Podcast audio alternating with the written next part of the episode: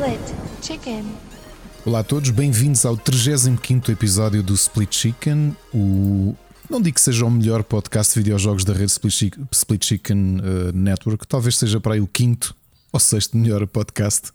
Eu sou o Ricardo Correia e comigo tenho aquela pessoa que, se fosse engolida pelo Kirby, ia ganhar um poder muito especial: o de mamar na boca. O Rui Kirby. Parreira, como é que tu estás? O, o Kirby. É que quê? esse Não poder. disse Kirby. Não, Sim, é o Kirby. O Kirby poder. Não, o Kirby. O Kirby ganhava o poder de mamar na boca. E era bem bom esse poder. Já Quem dera há muitos. Está tudo bem contigo. Estas intros estão cada vez mais maravilhosas, mano. Mereces quase um Oscar, meu. Ou, ou uma chapada, não sei qual das duas. É que tu mereces mais. Mas já lá vamos. Está Aos duas? Bem. Aos duas. Tudo bem ou não? Tudo bem. Olha, estavas a falar do, do melhor podcast e, e- e posso já dizer, assim de repente, antes, antes de dizeres como é que foi a tua semana e essas coisas todas, que esta, este fim de semana era para ser gravado o Pixel Hunters. Houve problemas técnicos ah, e vai ser adiado para o próximo fim de semana. Portanto, malta, eu depois acabei por não, não dizermos nada no, no Twitter, mas ficam já a saber. Próximo fim de semana será gravado. Ah, Ricardo, o melhor podcast é o Pixel Hunters sobre videojogos. Ponto. O- tudo Sim. o resto é eh, genérico e, e pronto, e coisas maradas. É, Ainda por é cima, mesmo. este Pixel Hunters tem um convidado muito especial. É pá, vai Não vou dizer quem é. tu maravilhoso. Eu também estou eu ansioso. Eu estou ansioso, eu estou ansioso por ouvir. Eu estou ansioso por ouvir. E havia mensagem áudio e tudo, como, como um bom ouvinte. Pois não é? foi, Como porque a tu gente não sabes. vai entrar, fica já aqui o spoiler, não vamos entrar neste episódio e ainda bem, eh, significa que temos mais gente a partilhar conhecimento, eh, que é o que se quer para este programa. Portanto, o Bruno tem uma cena estruturada mesmo, mesmo fixe e, portanto, yeah, boas, boas cenas para o Pixel Hunters. Portanto, malta, quem ainda não ouve o Pixel Hunters, apesar de ser um podcast para, eh, dedicado ao retro, não é um podcast retro, é um, é um pro- programa de memórias que as pessoas partilham, ok? Misturado com o consumo, obviamente. eh, o Ricardo joga, o Bruno joga jogos mais antigos, eu não. Eu só falo de memórias, mas eh, é fixe. Ricardo, é isso? Queres acrescentar alguma coisa ne- nesse aspecto eh, para promovermos só- aqui o melhor programa só- da rede? Só mesmo ansioso para ouvir, eh, ouvir o episódio. E hum, quer dizer, falando já aqui da rede, a semana passada houve, houve muito conteúdo. Sim. não? Eh, Tivemos. Pixel, eh, tivemos o, o, o Para Cá do Abismo na sexta-feira, o último episódio, não é? O mais verdade. recente episódio. Não gosto de dizer o último episódio que as pessoas pensam, ah, então já não vai haver mais. Não, é o mais recente, é o último, o último que saiu. Eh, ainda não ouvi, Ricardo, ainda estou no, no, no especial da Ucrânia, ok? Eh, neste fim de semana ouvi mais um, um bom bocado Epá, e é um episódio muito bom. Eu acho que te- tens recebido bom feedback desse episódio, não tens? Do, da Ucrânia, porque eh, apesar de ninguém conhecer nada, eh, eu, ou pelo menos falando de mim, apesar de não conhecer nada, as músicas. Eu acho- eh, Eu acho que ninguém conhecer. É, é muito difícil que conheçam, porque basta ver. Tu no Spotify tens sempre aquela coisa dos monthly listeners. Quantas pessoas eh, mensalmente é que ouvem aquele artista? Epá, e os artistas que eu fui buscar, assim, tirando os, os Ginger, não é? que são bastante conhecidos, os outros andavam ali à volta dos 300, 400 eh, ouvintes, percebes? mas Por isso é que eu pois, disse que provavelmente vão ter um, um pico de ouvintes de Portugal, mesmo que sejam, sejam poucas pessoas, nota-se porque, porque são muitos conhecidos. Eu gostei muito de fazer esse episódio, sinceramente, gostei mesmo muito. partindo do princípio que o pessoal que ouve vai à procura. eh, yeah, Assim? yeah. Mas olha que já até tem algumas pessoas que eu até tenho, tenho na rede, na- no Spotify, e que apanhei-os a, a ouvir algumas das bandas aconselhadas no Para Cá do Abismo, que foi muito giro. Ei, ganda voyeur. Andas Epá, a aparece o que a malta ouve. É, aparece de lado. Sim, sim, eu, fico só, eu, eu não fico a ouvir música, eu fico só a olhar para a barra dos amigos que é que Sim, eles estão eu a por ouvir. acaso só tenho uma pessoa eh, que é o Gonçalo Brito, por alguma razão, que está no meu Spotify e que me diz o que é que ele está a ver, mas eu não me lembro de o ter adicionado sequer. Mas pronto. O Gonçalo Brito que teríamos uh, ido a um concerto dele este sábado. Ia ser verdade. o nosso primeiro concerto. É verdade, não era suposto dizer porque é assim, coitado. Eu tenho andado a evitá-lo, nunca lhe respondo. Ele já me duas ou três vezes: Olha, olha aqui este meu concerto que andas aos anos para nos ouvir à tua porta de casa, literalmente. Eh, E eu, népia. Ainda no, na sexta-feira ele me mandou os códigos do disse que então e, e concerto amanhã, porque aquilo foi desmarcado à última hora, né? no sábado, Foi. Ricardo, né? Ah, então e amanhã concerto? E eu agradeci o jogo. Ah, aliás, acho que nem agradeci para não lhe responder nada, não lhe disse nada. Tipo, Éramos para aparecer lá de surpresa, ou pelo menos da minha parte. Ahm, e fiquei com muita pena. Agora vamos ver quando é que vai ser. eh, Quando é que vai ser, porque a banda do Gonçalo é, hum, epá, é muito bom. Os Quentin são, são muito bons. O primeiro álbum, ele só tem um álbum. Eu acho que o álbum é fantástico. Que já está no Spotify. Spotify desde um, há um mês, acho eu. Ah, é, é, eu ia perguntar Sim. sobre isso, porque o, a edição do disco foi muito limitada. Aliás, ele lançou, sabes que ele gravou o disco, estávamos na Smash.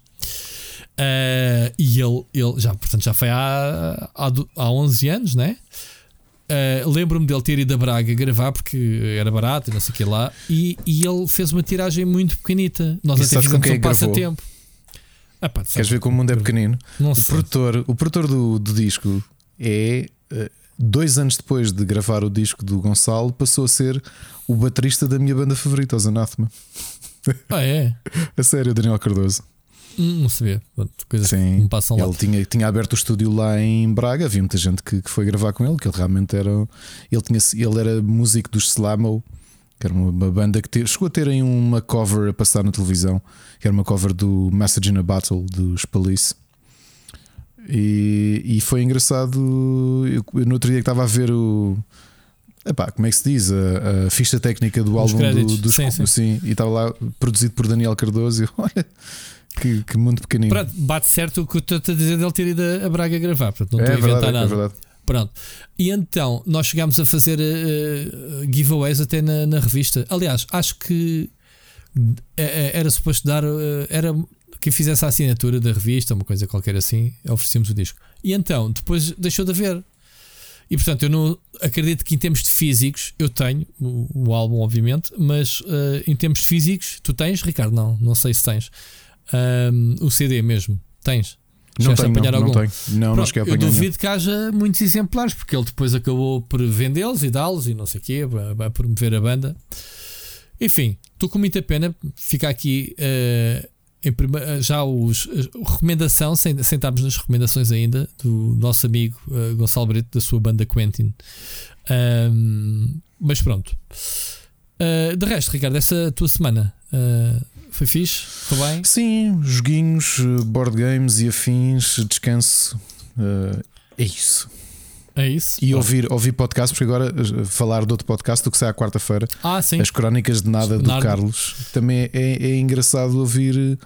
Uh, como pronto, estar deste de lado fora, como ouvinte, né? não é? Ainda por cima, como és tu que recebes os episódios, eu não os ouço só quando estão publicados. Portanto, esta experiência de. Eu, eu nem os ouço quando estão publicados. Pronto, toma, Carlos. Vai buscar. Fica já aqui. Os, os, teus ciúmes são piores que os meus. Então, ele basou daqui, quer dizer, base daqui do. É para fazer o programa dele e depois quer que, que, eu, que eu morra de amor por ele. Não, ah, vai eu fazer o podcast. Vai, eu, eu estou a ver que isto vai ser tipo Cristina Ferreira. Lembras que a Cristina Ferreira começou, era, era acompanhante do Gocha. E de repente passou, era, passou a ser ela a principal. É? Acompanhante, é? mas o, o Gocha uh, é casado com um senhor, acho ah, que uma sim, não, de senhoras. Sim, é com, ah, com... não é acompanhante, ah, não é acompanhante de luz. Não, ok. Ela era, ela era uma, era uma sidekick do, do, do Gosha e passou, e passou ela a dominar. Agora é a dona de. Aliás, isto, eu acho que vai acontecer isto com o Carlos. Mas acho que, que ele, de, ele deixou de nos enviar áudios. Sim, para dominar. Pois. E faz mais, mais barato e mais curto, que é o que o pessoal quer. Não, repara, ele deixou de nos enviar áudios, agora tem o programa dele e dou para aí seis meses até isto que nós chamamos de Split Chicken Universe, vai-se passar a chamar Carlos Duarte Universe. Leste aqui primeiro. Carlos Duarte de Network. Exato. Eu acho, eu acho que sim. E, eu acho que era que sim. Também. E, e vamos depois nós pedir ao Carlos: podemos levar os nossos podcasts para aí? E ele diz: não sei, se calhar não. Isto é só ciúmes, que as pessoas gostam mais do Carlos do que nós. Ah, eu acho que só sim, ainda bem, ainda bem. E, e, fico muito satisfeito de, de, de podermos lançar a malta e. É. e eu gostei muito, gostei muito deste episódio, por acaso. Eu gosto dos programas dele. Opa, é, um, é um tom satírico que faz falta. Portanto, uhum. não é para ninguém levar a mal, uh, é, é, não é para dar chapadas logo de seguida, é, é mesmo para. Pronto, é, é, um tom fixe. Eu gosto também. Também gosto. Uh, e estou a brincar contigo, Carlos, ok? Não fiques chateado comigo. Uh, nem o mujo. Podes continuar a gravar neste momento. uh, Uh, por, vamos eh, entrar nas notícias ou, ou, fazemos já aqui a, vamos, passagem? Vamos, vamos. Uh, ah, não, a... não, não, só não esquecer uma coisa, estamos a três dias do final do mês e como anunciámos a semana chegámos a anunciar, não foi? Que tínhamos o Gran Turismo 7 sim, como anunciámos. oferta de, para os Patreon. Ah, sim, de março. Ok, okay. que estupidez. Então íamos começar as notícias sem falar nos nossos Patreons. Ah, é verdade. Lá, lá estás tu, Rui. É, pá. Sinceramente. Um, então, temos o, a decorrer o GT7, não sei, não sei até quando, né? tu é que trataste disso. É até 31 de março. 31 de março, portanto, malta, ainda vão a tempo de participar. Quem é Patreon, quem não for Patreon, um, que se quiser, obviamente, apoiar, pode apoiar. E, obviamente, que, que temos que agradecer uh, aos nossos Patreons que temos aqui, obviamente, condições para melhorar o programa. Olha, Ricardo, falar nisso, o meu investimento Uh, juntamente com os Patreons e, e, o YouTube que este mesmo pagou, já nem me lembrava há quanto tempo é que o YouTube não mandava um chequezinho. Portanto, e, e mais o Humble Bundle, não é? Uh, estás rico o Humble Bundle. Bundle não recebi nada. Uh, recebi não. há uns meses, mas tens que ah. lá meter mais. Agora só queres é mandar dinheiro para a Ucrânia em vez de mandares aqui para o Split. Estou a brincar, estou a brincar, obviamente. Um, uh, e então vou fazer um upgrade, mas de luzes, não é de som. Pronto, acho que ainda hei de fazer um upgrade ao microfone mais tarde. Mas em termos de luzes, quero vou encomendar. Epá, já estou a precisar da Keylight. Um, ah, vais imitar o André Henriques, não é? Vou, vou. Pois vou, tu és muito pouco original. Vou, Estás sempre a imitar o André. Epá, é assim, eu gosto de copiar as pessoas que fazem as coisas como que eu acho que e façam como de deve de ser. E gostas de copiar os dinossauros, não é? Quem está cá há mais tempo do que tu. Ah, isso é uma piada, mas, yeah, mas agora, eu estava a falar a sério agora. Isto é uma discussão que na live não, o, aqui, o pessoal pensou que na nossa live a gente andávamos a, com um bife e o caraço. Foi entre meio bife, meio, meio, meio brincar, obviamente, ou brincar. Uh, sim, que a gente vê alguém que faz algo com brilho, uh, e lá está, eu estou a fazer elogios ao André, faz uma coisa que eu admito que faça com, como deve ser e diga assim: olha, é isso mesmo as luzes que eu preciso lá atrás, ele mostrou a solução dele, vou, vou pedir para mim. Estou a imitar. Ah, tu acendes a luz enquanto estás a fazer lives? Estás a imitar, Ricardo, tens de fazer às escuras para seres original. Estás a ver? Um bocado por aí. Uh, a cena da piada da, do imitar foi os logotipos que ele arranja para arrancar os TikToks. Eu tinha uma legenda feita à mão horrível. Eu disse: Eu tenho que mudar isto. E quando vi a solução dele, disse: Olha, fiz, é isso. E comecei a fazer também. Portanto, é imitar. Ok, ainda bem, é imitar os melhores. É, fica aqui o elogio ao André e continua a fazer, obviamente. Está bem? Ricardo, tu sei que tu és o mestre dele, portanto ele sabe tudo. Foste tu que lhe ensinaste, portanto Oh, oh Rui, já agora tá por curiosidade, a hum. semana passada, como é que foi a nossa semana? Tivemos uma oportunidade de fazer um pseudo split chicken ao vivo durante o Lisbon Games Aí, Conference. Somos tão mal a promover, desculpa, só começou a dizer. Então pois vocês fazem, um, fazem uma participação e só avisam na, no dia, tipo uma hora antes. E, aliás, eu estava, acho que estava lá sentado à espera de, de ti, porque tu chegaste atrasado, quando eu fiz o post a dizer: Olha, vamos. vamos não, se calhar foi antes, não tenho a certeza. Uh, a dizer que íamos estar em live a fazer aquilo. A fazer o. Diz lá? Pseudo post? Foi pseudo. Sim, sim. Pseudo split chicken. Eh, o, que é engraçado é que ainda fiz a cobertura desse evento. Eu até brinquei contigo outro dia. Ninguém, ninguém faz, ninguém assiste, ninguém faz a cobertura de eventos de videojogos, mas eu, eu mando o foguete e tenho que ir buscar a cana. Agora fazendo aqui uma. Como é que se diz? Auto. Não é autopromoção. Uh, o nosso, visto que, que eu escrevi o um artigo sobre o nosso debate, os nossos dois, um contigo, contigo outro com, com, com não, não li, não li, não, não li, desculpa. Pronto, mas não tens, não, tens, não tens pedir desculpa nem que ler, participaste, sabes, sabes o que foi, foi dito. Mas foi, foi engraçado. Tivemos então na, na Escoté, na, na Lisbon Games Week, né? Lisbon Sim. Games Week, é assim que se diz? Okay. Lisbon uh, Games Conference.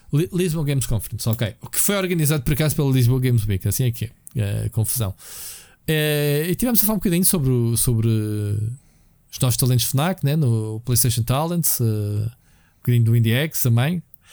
Uh, foi porrer. de haver mais oportunidades. Foi para uma das poucas vezes que eu fiz de, de anfitrião, sabias? Não, não é algo que eu, que eu gosto. Eu gosto de me fazerem perguntas a mim, não ser eu a fazer perguntas uh, ao pessoal. Gosto de fazer perguntas quando estou a fazer uma entrevista, como é óbvio. Mas foi fixe até, correu bem. Ricardo, não? Não? Pá, não, desculpa, olha, agora acabei de ler uma notícia tristíssima e estou um bocado então. afetado por ela, porque um developer que eu conheço bastante bem, com quem eu me dava bastante bem e que foi finalista do IndieX praticamente todas as edições, morreu há pouco. Ok. Um, o indonésio dono da Toga Productions, que fez o Coffee Talk, morreu há pouco com 32 anos. Isso é um miúdo, meu. Mas algum problema? Não sei, estavam aqui a dizer que ele estava a sofrer de asma, não, não, que sofria de asma, agora não sei o que é que isso tem a ver com. Ou seja, foi uh, ele que trouxe aqueles pouco... jogos indonésios todos para, para o IndieX em Portugal? Sim, foi a empresa dele que concorreu com vários jogos. Ah, nem todos eram da empresa dele, mas sim, o, o Coffee Talk, por exemplo, foi feito por ele. Eu lembro-me do Coffee Talk. Yeah. Ah, ainda há pouco tempo tinha conversado com ele por, por e-mail. Uh, aliás, ele ainda hoje estava a twittar perfeitamente normal, por isso é que eu não. Ah! Há bocado, sim. Portanto. Isso foi. Tipo... Essas coisas também se sabem à velocidade da internet, mas é impressionante. E, e... Às 6 da tarde, às 6 da tarde fez um post com uma imagem do. Foi isso? Não, foi ontem. Ontem. Belas. Aliás, no final foi ontem à noite. Mas sim, passado para aí 3 horas de um post perfeitamente normal, alguém a dizer que ele. Coitado, olha. Yeah, olha, agora fiquei mesmo. Para isto começar assim com o obituário. Indesejável, não é? Ainda por cima. Yeah. Muito bem. Um... Pá, que ainda, ainda por cima a sequela, acho, acho, não sei se é pública ou não, a sequela já acho que estava prestes a ser a ser lançada. Oh well. Olha, um, uma. Sim, já é público. Já é público. Na altura do IndieX ainda não era. Uh, que o Coffee. Aliás, nós até comentámos, disse: pá, que bom o Coffee Talk vai ter escola, mandar-lhe um e-mail a dizer isso. Epá, muito bom. Se calhar vai ser finalista do IndieX 2022. E ele, pá, se calhar era fixe. Bolas. Ah, olha. Okay. É assim. Sorry. Então, acontece. Uh, é, é, assim este podcast, uh, quase, quase, quase que é ao vivo, né? Uh, estamos, estamos a. Nem parece que estamos a gravar isto, né? Que estamos a fazer uma cobertura ao vivo de situações. Olha, eu lamento, Ricardo, eu não conheço a pessoa, é. mas respeito, obviamente. Um, não menos lamentável, vamos falar dos Oscars. Epá, é impossível não falarmos. Uh, eu queria trazer a conversa sobre os Oscars em si, mas a gente não viu a maior parte dos filmes, portanto estamos aqui a comentar se merece eu ou não, não merece. Nenhum. Eu, eu vi, o... vi o Dune, vi o, alguns, vi o, o, o, do cão, né? o Power of the Dog. Power of the Dog que ficou a arder, só ganhou o melhor realizador. Mas uh, uh, aqui o que eu quero trazer, acho que é inevitável trazermos a, a situação caricata do, do Bill Smith com, com o Chris Rock. Um, tentar aqui perceber o teu ponto de vista e o meu, uh, toda esta situação. Que hoje não se falou de Oscars, falou-se sim da chapada que o Will Smith deu ao Chris Rock. E para quem não ouviu, obviamente, contextualização. Chris Rock, apresentador um, dos Oscars, fez uma piada à, à mulher do Will Smith derivado da doença que ela. Eu não sei o nome da doença, Ricardo. A alopécia. Alopécia faz com que o cabelo caia eh, repentinamente e ela uh, adotou, obviamente, um visual uh, de cabelo rapado. Sim, normalmente até eu tenho um amigo que sofre disso. Tenho uma amiga também que sofre e que esta semana passada foi fazer implantes, man. portanto, parece que não é no assim uma coisa dele, tão anormal. Não, não, aquilo acaba, acaba, por ser por zonas. Por exemplo, ele tem uhum. a alopecia areata também e é por zonas, portanto, ele não tem uma sobrancelha, nunca uhum. teve. Aliás, uhum. não sei se teve ou não, desde que o conheço, ele não tem uma sobrancelha. Uh, tem muitos buracos de, de cabelo, então simplesmente é rapa, completamente careca. Certo. E, mas pronto, eu acho piada que ele sempre, ele sempre fez muitas piadas com, com, com isso. É, é o que é. Pronto, entretanto, uh, uh, o Chris Rock fez uma. Pronto, nós sabíamos, se calhar se fosse o. Um, como é que ele se chama-se, Ricardo? O Ricky Gervais. O Ricky Gervais, já aqui falámos que ele nos Oscars é que se lixa, é, é para mandar bocas a toda a gente manda. Portanto, eu acho que isto é uma coisa até normal entre eles. Um, agora, obviamente, uh, fazer piadas de uma pessoa doente, uh, eu não sei. Não sei se, se, é, se é ficha não, porque comparou-a com a G.I. Jane. Estou ansioso para ver o teu próximo o filme de G.I. Jane contigo. Pronto, ele fez uma piada. Sim, uh, e tens eh, o Will Smith, a primeira reação é rir, foi e de repente rir, olha para a mulher que a mulher. Ficha, sim, não gostou piada. Aquilo, e... Mas aquilo não se faz, é uma estupidez. Eh, Pronto, ele fez um slap, aquele slap é igualzinho ao que o Batman fez ao Robin. Lembras daquela imagem sim. clássica? Uh, um slap, man, é uma chapada, aquilo nem sequer foi uma agressão uh, violência para mandar um soco. Foi um estalo como se dá um puto, digamos assim. Lá, mas, mas, não se faz. Mas não se faz. Olha. Leste meu pensamento. Não se faz. Ah, o, isto pode ser caro ao Will Smith. Pode ser muito caro. Uh, obviamente que há pessoas, obviamente, a, a aplaudir a, a atitude. Uh, mas estão a aplaudir a violência, estão a aplaudir uh, um acto público de violência. Ele próprio caiu em si, pediu desculpa à organização. Acho que vai tarde. Uh, pá, eles são todos esquisitos da academia. Não sei se ele volta lá a meter os pés. E até se fala da possibilidade de lhe tirarem o Oscar.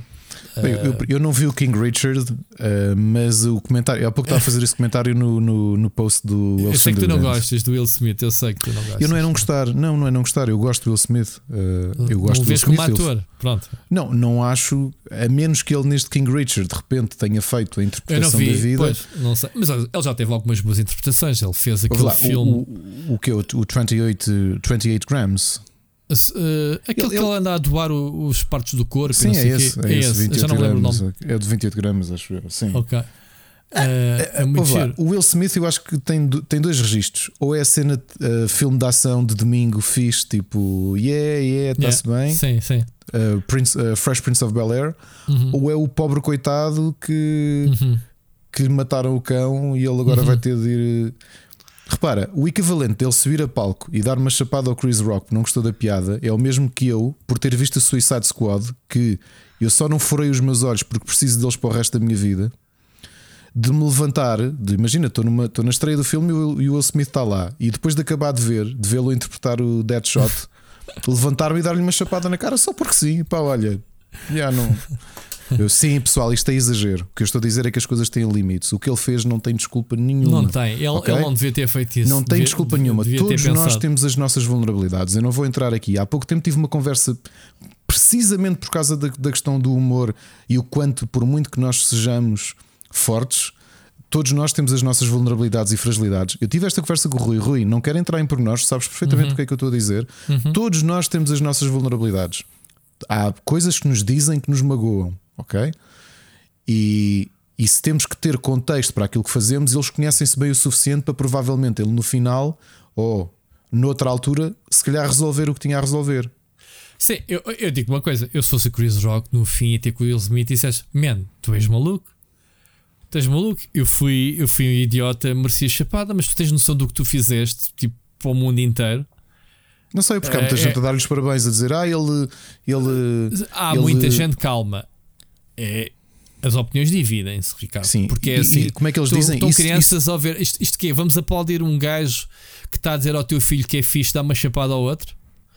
Bem, para já no final, para já no final recebeu, pelo que eu vi, eu não vi a cerimónia. Eu também não vi. No, no final recebeu o Oscar e, e, foi aplaudido de pé, não é? Coitadinho, tá pá, está com problemas aí, e não sei Aí quê. foi entre, um misto entre a emoção do, do papel de ter ganho finalmente um Oscar, porque já houve polémicas dele não serem nomeado em outras. Aliás, ela própria, ela própria, a mulher dele, a Jade uh, Pink Smith, né? Assim que se diz. É a Jade Pink uh, Smith.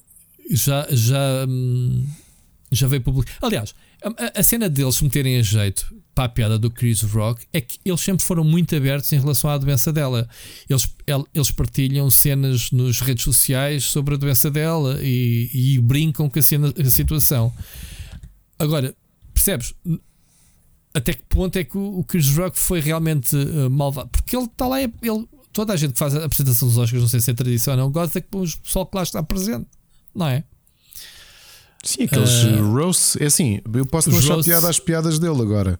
Tu abris o precedente de, no meio de uma levantar-te e dar uma um chapada a alguém. Eu, eu, nem sei se foi mais violenta a cena da chapada, porque até teve a sua a piada, porque o, o Chris Rock também encaixou bem a, a, a, cena e até podiam ficar por ali e, e no fim dizerem pá, aquilo foi stage, levou uma chapada e está-se bem. Epá, foi o gajo do lugar dele dizerem a gritar, man, tu, uh, tu não uses uh, tirar uh, não, não o nome da minha de, mulher da, da, tua, da tua boca, não sei o que, da fuck, assim que me gandas generada a levar, a levar pipos por cima. Eu não sei qual foi a cena mais violenta, se foi essa, essa se não foi mais violenta ainda, porque aí viu-se mesmo a intenção dele. Agora, uh, o Will Smith meteu-se a jeito e pediu desculpa, obviamente, uh, à academia, porque a dizer, espero que para o ano me convidem para vir aqui outra vez. Pá, eu não sei. Uh, não sei, porque é assim: se a academia fechar os olhos e não, não lhe fizer nada, ou não lhe disser nada, ou não reagir, criar aqui precedentes muito maus. Quem fica mal visto depois é a academia. Uh, perante isto, o Chris Rock pode não fazer nenhuma queixa dele, obviamente, de agressão, mas não é preciso. O Ministério Público pode uh, analisar a situação e criar ele, eles próprios um processo. Portanto, o Will Smith tem aqui várias. Isto é tudo muito fresco, é tudo muito fixe, mas vamos ver amanhã a frio como é que isto vai ser. É, eu acho que nem é preciso ir tão longe. Eu acho que a cena toda foi. foi Pronto. Foi. Uh, pá, foi horrível. Eu estava a dizer isto e novamente, eu não sei se. Falando, por exemplo, da. É como o Elden Ring, é? eu estava aqui a criticar o Elden Ring sem ter jogado. Eu não vi o King Richard para perceber se o Will Smith uh, de repente tinha feito o papel da vida dele. Se fez, parabéns para ele. De outra forma, ele é um ator interessante agora, um ator para o Oscar. Mas por outro lado, os Oscars que peso é que têm? Para mim têm zero. Eu não ligo praticamente ao cinema. Olha, o Will Smith, tirando agora o The Rock, uh, era o gajo que fazia mais dinheiro em Hollywood, tipo ele, o Tom Cruise. Sim, mas, mas fazer dinheiro não quer dizer que sejam atores que mereçam o Oscar. São, o Oscar é para são demonstrar. Que levam ao cinema. Sim, o Oscar é outra coisa. Sim, não tem nada o Oscar é para demonstrar a interpretação desta pessoa neste papel é tão fora do normal. Novamente, já aqui dissemos, o ator que recebeu o Oscar por menos tempo em, em, em cena foi o Anthony Hopkins. E, e, e, aquilo é uma masterclass de, de interpretação. É? Exatamente. Até ele ficou admirado, né? Ter, ter recebido. Não, os, os minutos, ou seja, sempre que ele está em, em cena, não é? Sempre que ele está no, no plano a fazer de, de Hannibal Lecter, epá, aquilo é, aquilo é, aquilo é interpretação uh, no nível mestre, não é? Aquilo é mestria de interpretação. Claro. Eu não, não, não acho, já muitos atores eu acho que mereceram, sim, tiveram interpretações brilhantes e atrizes. No caso dele, eu não sei, pá, uh, mas é um bocado irónico, quer dizer, faz das coisas mais vergonhosas que se pode fazer nos Oscars, não tem desculpa. Houve, mesmo que, mesmo que se sentisse ofendido, houve lá, tu já viste, eu, eu, adoro ver aquelas. Volta e meia vou ver aquelas compilações de, dos Globos de Ouro e dos Emmys e até dos Oscars, Sim. mas só a parte do Ricky Gervais a falar. Oh, oh, oh, lá, tu tens o Will Smith que ganhou o Oscar e tu estás de dúvida se foi o papel da vida dele. Até o que é que a gente diz de uma Meryl Streep que já foi nomeada, sei lá, 20 vezes? E já ganhou várias vezes oh, também. Ganhou várias? Em 21 nomeações ganhou 3, Ricardo, várias vezes. Pois é calma. É isso. Porque o rácio, é, o rácio é muito diferente. Portanto, e como é que foi? Vale Quem foi o ator? Era o Anthony Quinn, também foi nomeado nove vezes e nunca ganhou, não foi? Uh, há, há epá, é assim, Ela foi a que foi mais nomeada. Ela, pois, pá, só que ela lá está, tipo, o que ela faz uh, é outro patamar. Agora, uh, a, a, a, Catherine Hepburn uh, foi nomeada metade das vezes, 12, ganhou 4. Pois, pois, pois. Outros tempos, está bem, mas, mas pronto. O Jack Mas Nicholson tem... a mesma coisa, 12 ganhou 3, já que estamos a falar aqui na, no rácio. Mas que eu estava-te a dizer, é, é, é, ainda, quer dizer, depois não vamos comparar com o Daniel Day-Lewis, que já ganhou o quê? Três vezes, não é? Uhum. o Tony Hawks foi nomeado duas vezes e ganhou seis Oscars. Foi? Foi. Não sabia. Não sabia. Não oh, Ricardo, pensa o que eu disse, meu. O, o Tony Hawks? Eu percebi o Anthony Hopkins. O, o Tom Hanks. Tom Hawks Oh. Tom, Tom Hanks foi nomeado. Houve no meio disto tudo, eu percebi Anthony Hopkins. O Anthony não, Hopkins já ganhou duas Tom, vezes, não é? O Tom Hawks. Uh, o Tom foi, Hanks. Tom Hanks, caralho, Tony Hawk, Tom Hanks foi nomeado duas vezes e ganhou seis Oscars. E, pois. Não é, pois, Ricardo, pensa no que eu disse. Como é que tu ganhas mais Oscars com os que foste nomeados? Pois não ouvi, peraí.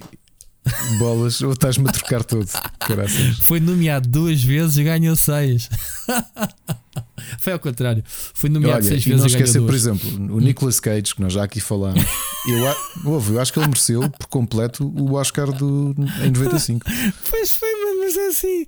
Ele começou ao contrário. Ele ganhou logo um Oscar no início da carreira. Não foi nada. Já ele andava há 10 anos a fazer filmes. ok, há 10. Neste momento ele lança 20 filmes por ano. Pronto, então é, se calhar é isso. oh my god. Ele é má nota agora, mano. Coitado do homem. Mas uh, pronto. Continuando. Uh, Queres acrescentar mais alguma coisa sobre a Chapaza? Não, epá, eu, acho, eu, eu, acho, que, isto... não há desculpa. Há malta que está aqui há. a dizer, ah, e acho que ele fez bem porque não sei o quê. Eu acho que não há, ponto, não há desculpa, ponto final. Não há. Não Epá, podes desculpar eu, uma coisa eu, destas. Eu, quanto muito apanhava no, nos canapés e, e, e dizia-lhe, man, caraças. Uh, ainda por cima, são dois humoristas. Pá. O Will Smith podia perfeitamente estar no lugar do, do Chris Rock a mandar um rosto a outro tipo qualquer. E acho podia, que aquilo é uma transição. O Will Smith podia se fosse melhor comediante e melhor ator. Badunce, desculpem. Badunce. Epá, pronto. Uh... Epá, ouve, eu gosto, eu adoro o Will Smith. Ok? Uh, em alguns registros, há este registro pobre coitado que ele agora tem, que fazem todos os filmes, não gosto. Irrita-me, uhum. não é? É o, uhum. desde que ele fez aquilo no o I Am Legend, também é o pobre coitado, não é? Coitadinho do sobrevivente. Não consigo olhar para ele.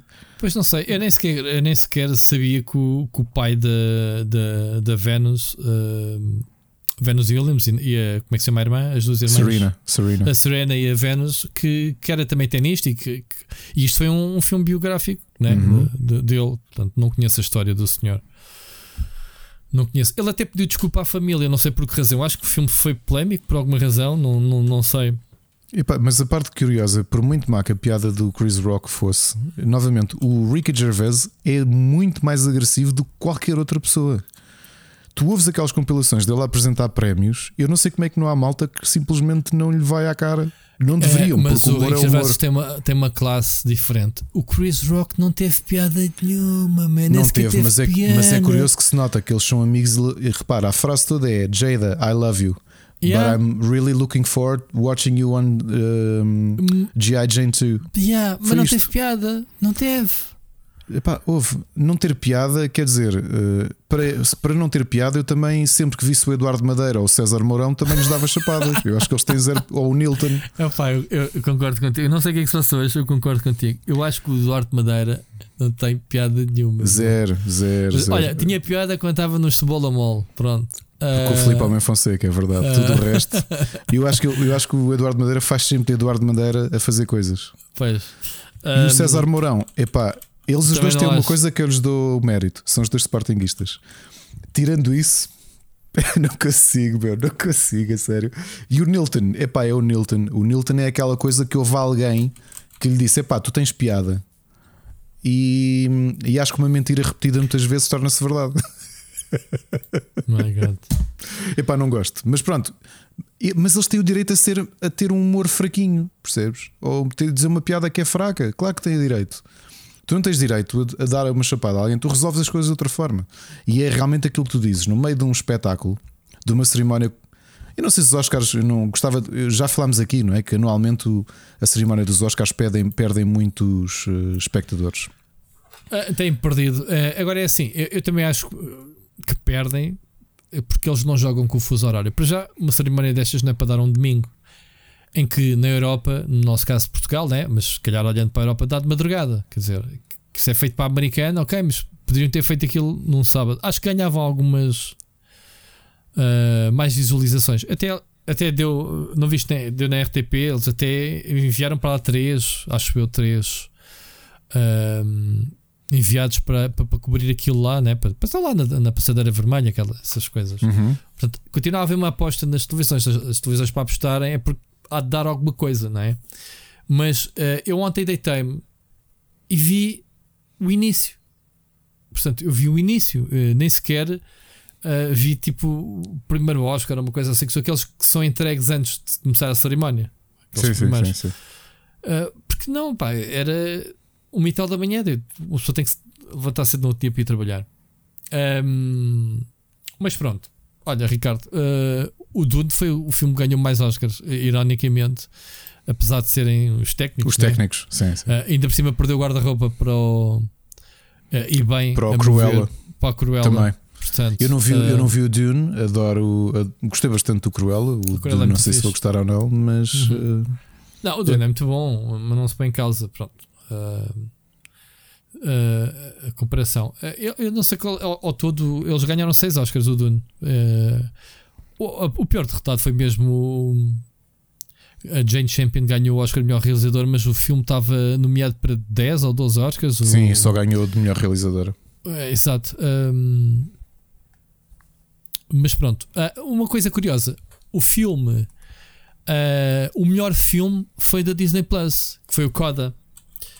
Uh, é assim que se diz, né? Não, sim, mas não, não, não, não conheço. Uh, eu também não conheço, mas teve, foi o primeiro filme de um serviço de streaming a ganhar uh, melhor filme. Uh, não é da Disney Plus, desculpa, Apple TV Plus. Portanto, tu tens é. aí o filme, se quiseres o ver, okay. tu, tu pagas. eu não tenho a certeza, é, é uma história de uma miúda normal que cresce no seio de uma família de surdos. Ok, ela é a única que houve, normal, percebes? Na sua casa. É, é, tu vês que os teus pais e os teus irmãos são surdos e tu és a única pessoa que ouve. Estás a ver uhum. a história? Pronto, é basicamente isso. Uh, um drama. Mas fiquei curioso para ver o filme, obviamente, hei de, hei de vê-lo. Uh, muito bem, Ricardo, vamos uh, continuar. Hoje temos algumas noticiazinhas. Uh, temos duas mensagens de ouvintes já agora, fazendo aqui uma preview. continuando neste âmbito de séries, Ricardo, Uh, estreou Halo no Paramount Plus. Tiveste a oportunidade de ver? Não, não, ainda não vi. Nem por isso.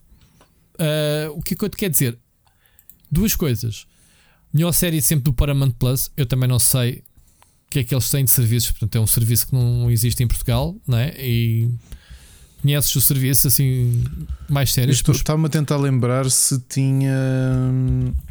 Eu sei que já vi e já falámos aqui de mais séries que são exclusivas de lá. Uhum. De qualquer forma, quais. é interessante perceber que uh, uma série baseada num videojogo, né, neste caso o Halo, bateu recordes uh, de visualizações. Uh, na, a série Halo foi a, a, mais vista nas primeiras 24 horas. Ok? Um, o que é muito interessante. Há aqui uma polémica grande. polémica. Queria, queria discutir contigo esta, esta questão Uh, que foi na série, epá, era algo que, que, se perguntaria, que se perguntou antes de começar a série, que se confirmou. Portanto, não é um spoiler porque uh, os produtores já vieram falar abertamente de, da decisão artística uh, e narrativa do Master Chief tirar o capacete. Ok? Ou seja, vamos ver o, o John sem o capacete. O que é que tu dizes, Ricardo? Nós nos jogos não conhecemos a personagem, ou melhor, não conhecemos o Chief sem ser com capacete. Tenho uh, muito pouca ligação à série para te responder de forma. Sim, mas, mas eu vou dar outro exemplo. Outro exemplo. Quando a, a Samus Aran tirou o capacete, não foi o momento mais WTF da série? Tipo, é uma mulher, né? Foi o espanto que, que a malta fez na altura, lembras-te? Sim, isso logo no primeiro. Pronto. Um, esse tipo de, de, Mesmo que não tenhas ligação à série, achas que o elemento icónico era manter. Olha, o Mandalorian. Era isso que eu ia dizer, sim, o Mandalorian não. É? conseguiu manter esse, esse secretismo, não é? De o personagem é superior a tu queres saber quem é que está por baixo do, do, do capacete. Sim, mas no momento de vulnerabilidade ele mostra, não é? Uh, já viste a série? O Mandalorian? Sim, já. Ele tira o capacete. Mas tu não fez a cara dele? Uh, tu vês a cara dele. Fiz a cara dele. tu não vês a cara do Pedro Pascal? Não me lembro. Então não foi um momento que tenha marcado, cara. Se não se vê bem. Se já estava a jogar um jogo enquanto. Não, não estava. Ah, Por acaso, não, Mandalorian. É não, Mandalorian não vi. É daquelas séries que eu fecho só a ver a série, não é. Não, é não mas, mas, mas, mostra. Foi na segunda season. Se calhar ainda não viste, foi a segunda season. Já, já, já vi, sim, senhor. Mas não me lembro. Lembro-me dele tirar o capacete, mas não me lembro de se ver a cara dele. Não, vê-se perfeitamente. Aliás, não me lembro. Aliás, Ricardo, ele depois tira mais, uh, mais tempo, porque ele para passar numa cena de segurança ele tem que tirar, já com já com ele tem que optar, ele, ele, ele tem que hum, passar de uma cena. Sim, mas tu não vês aquilo numa, num ângulo em que não chegas a ver não, a cara dele. Vês a cara sempre, vês, vês a cara perfeitamente. Aliás, está aí o, o link, podes ver. Ele está com o Boba Fett, pá. Numa das cenas, eu, eu lembro no, no, no, refeitório. Não, lembro-me no refeitório. No refeitório, pronto. Ah, pois então, tira. Olha, caraças, não me lembrava dele ter tirado. Curioso. Tirou, tirou.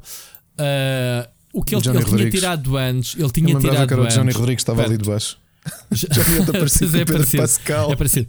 É, é, é, parecido. Não, mas escuta uma coisa: o que tu estás a fazer confusão é quando ele tirou pela primeira vez, porque esta gente já a sabia. Foi quando ele, ele, ele esteve na... naquela aldeia Exato. e tirou para a senhora, porque foi ele depois teve que dizer a verdade que mostrou Exato. em público. Aí, uhum. tu não, aí não vimos. Acho eu que não vimos.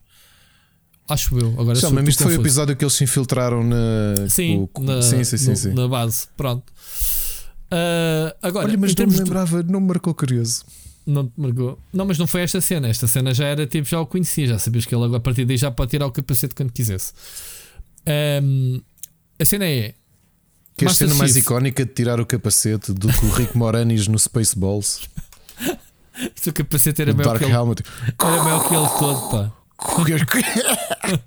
I can breathe inside this shit. o capacete chegava-lhe aos joelhos, meu. Grande filme, pá. Mel Brooks é Deus. Meatballs. Uh, Spaceballs. Spaceballs. Space, Spaceballs, Space sim que é. Um, Olha, Ricardo, só por curiosidade, estamos a falar de Paramount Plus. Antes que me esqueça, falámos aqui de algumas séries deles. As séries novas de Star Trek são todas do Paramount Plus, só que têm ah, acordo okay. com a. Um, pois isso eram aos spin-offs, não é? Sim, saiu o Below Decks, que é uma série de animação. Uh, a Twilight Zone nova também é do Paramount Plus, o Good Fight também, e uma série que eu falei aqui várias vezes, o Evil, também é exclusiva Paramount Plus. Okay. O Picard também é e o Discovery também. Ok. Pronto. Master Chief bateu. Halo bateu Star Trek, toma. Foi? Não, não é de, não é de espantar. Pois. Uh, ainda não respondeste à minha pergunta. Se eu acho normal terem tirado. Se, se, se, achas bem, tipo, se há motivo para os fãs ficarem chocados ou não. De... Não sei se há motivo, quer dizer, eu, novamente, eu não conheço o suficiente para saber se isso tem impacto ou não e qual é que é a justificação da série para tu de repente dares identidade ou dares uma cara ao, ao personagem. Ok, ok, é, é isso, foi isso que os produtores vieram, vieram dizer. Pá, tu nos jogos tu conheces o Master Chief, pronto, é aquele tipo duro, né? o, o herói uh, que salva a humanidade, que está dentro de uma armadura. Portanto, por muita porrada que ele leve, uh, ele pode estar em coma e ninguém o tira da armadura. Portanto, é uma coisa que ficou basicamente instituída no, no, no canon dos jogos. Uh, acho que esperava, aliás, até brincámos com isso neste último no Halo, no, no Halo Infinity se ele tira o lembras-te? Tira o capacete, Master Chief tira o capacete. Que era uma das queixas, numa das queixas que o, aquele numa, famoso site português eh, fazia. Uma das é? queixas do Eurogamer fazia queixas de tudo e mais alguma coisa sobre o Halo. E, uh, e brincámos com isso. Ah, pois foi que tu fizeste uma fotomontagem tu ao Seixas e eu acreditei que aquilo era verdade. que era que, o, que, é, o, o que diz mais sobre o Eurogamer do que propriamente, não é? Quando tu vês uma coisa dessas e pensas, yeah, eles são capazes de ter dito isto. Ah, foi isso e foi o André Ventura ter dito que teve coragem. Mas disse que, mesmo. Ah, pois, sempre disse que gostava de ter feito o que o Will Smith fez. Era o, António o Ferro Rodrigues. O Ferro, Rodrigues. Rodrigues. Um... Mas pronto. Um... Então, uh, os produtores de, de, Halo da série disseram que a história era sobre o, o, sobre o John, sobre o guerreiro que está dentro da armadura e daí terem necessidade de, de o mostrar. É assim, eu compreendo que os jogadores possam sair, sentir traídos do género. Pá, nós nos jogos nunca, nunca tivemos acesso à personagem. Eh, por que razão é que na série.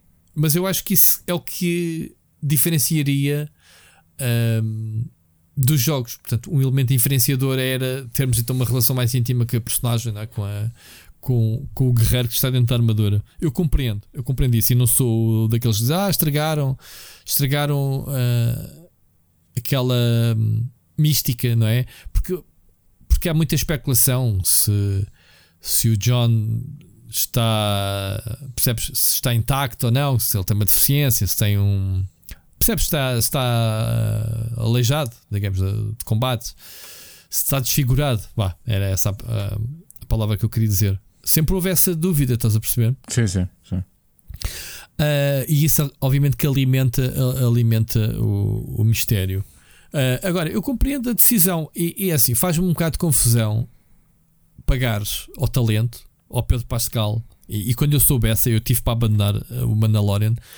Que já que ele não aparece fisicamente, uh, a voz era gravada à parte e era enviada. Ou seja, ele nem metia aos pés no setting. Soubeste essa? Uh, e eu penso assim: porra, este gajo está-me a fazer o Narco, está a fazer o Mandalorian, ou seja, está a mamar de todos os lados. E o Mandalorian está a fazer como se estivesse a fazer CGI, do género. Uh, não é preciso estar no setting, basta mandar a voz. Eu acho que isso depois foi desmentido, que, que ele fazia realmente os stunts e fazia as sequências de ação. Mas como ator, passares uma temporada ou várias uh, dentro de uma armadura sem mostrar a cara, não achas que é um bocadinho estranho, né? Uh, uh, não, body language instituído.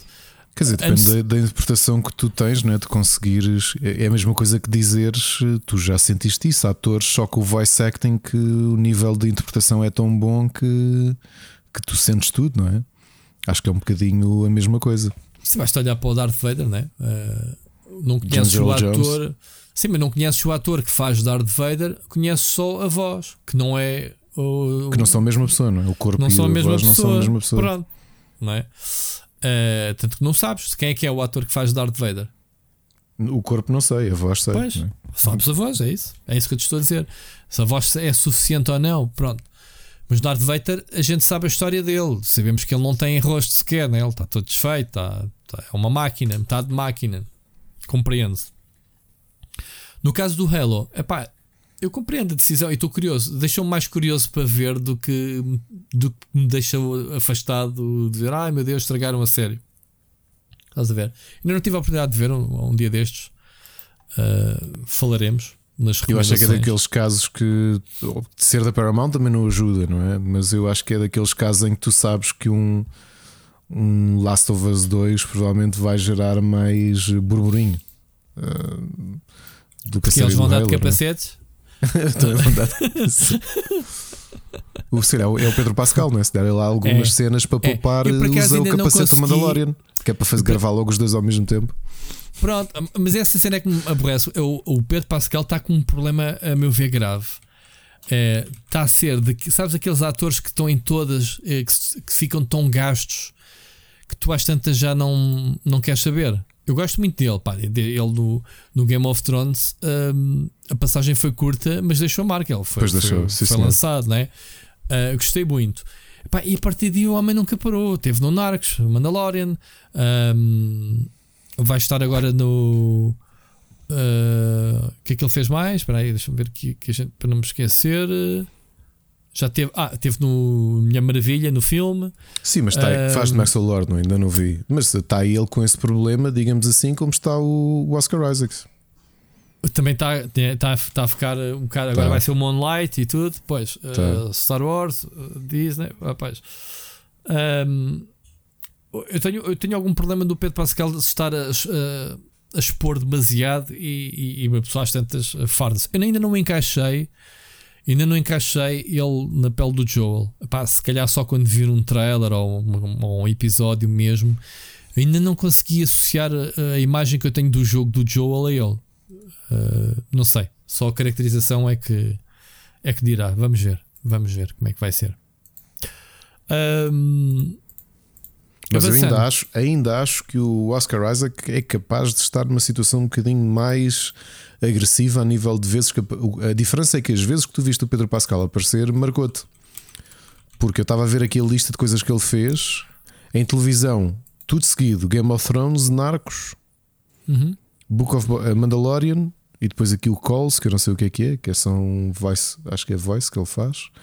E depois um, ehm, Book of Boba Fett. Portanto, ele nem está a fazer muita coisa. Eu acho que o Pedro Pascal, desculpa, o Oscar Isaac está a fazer muito mais coisas uh, do, que, do que ele, não é?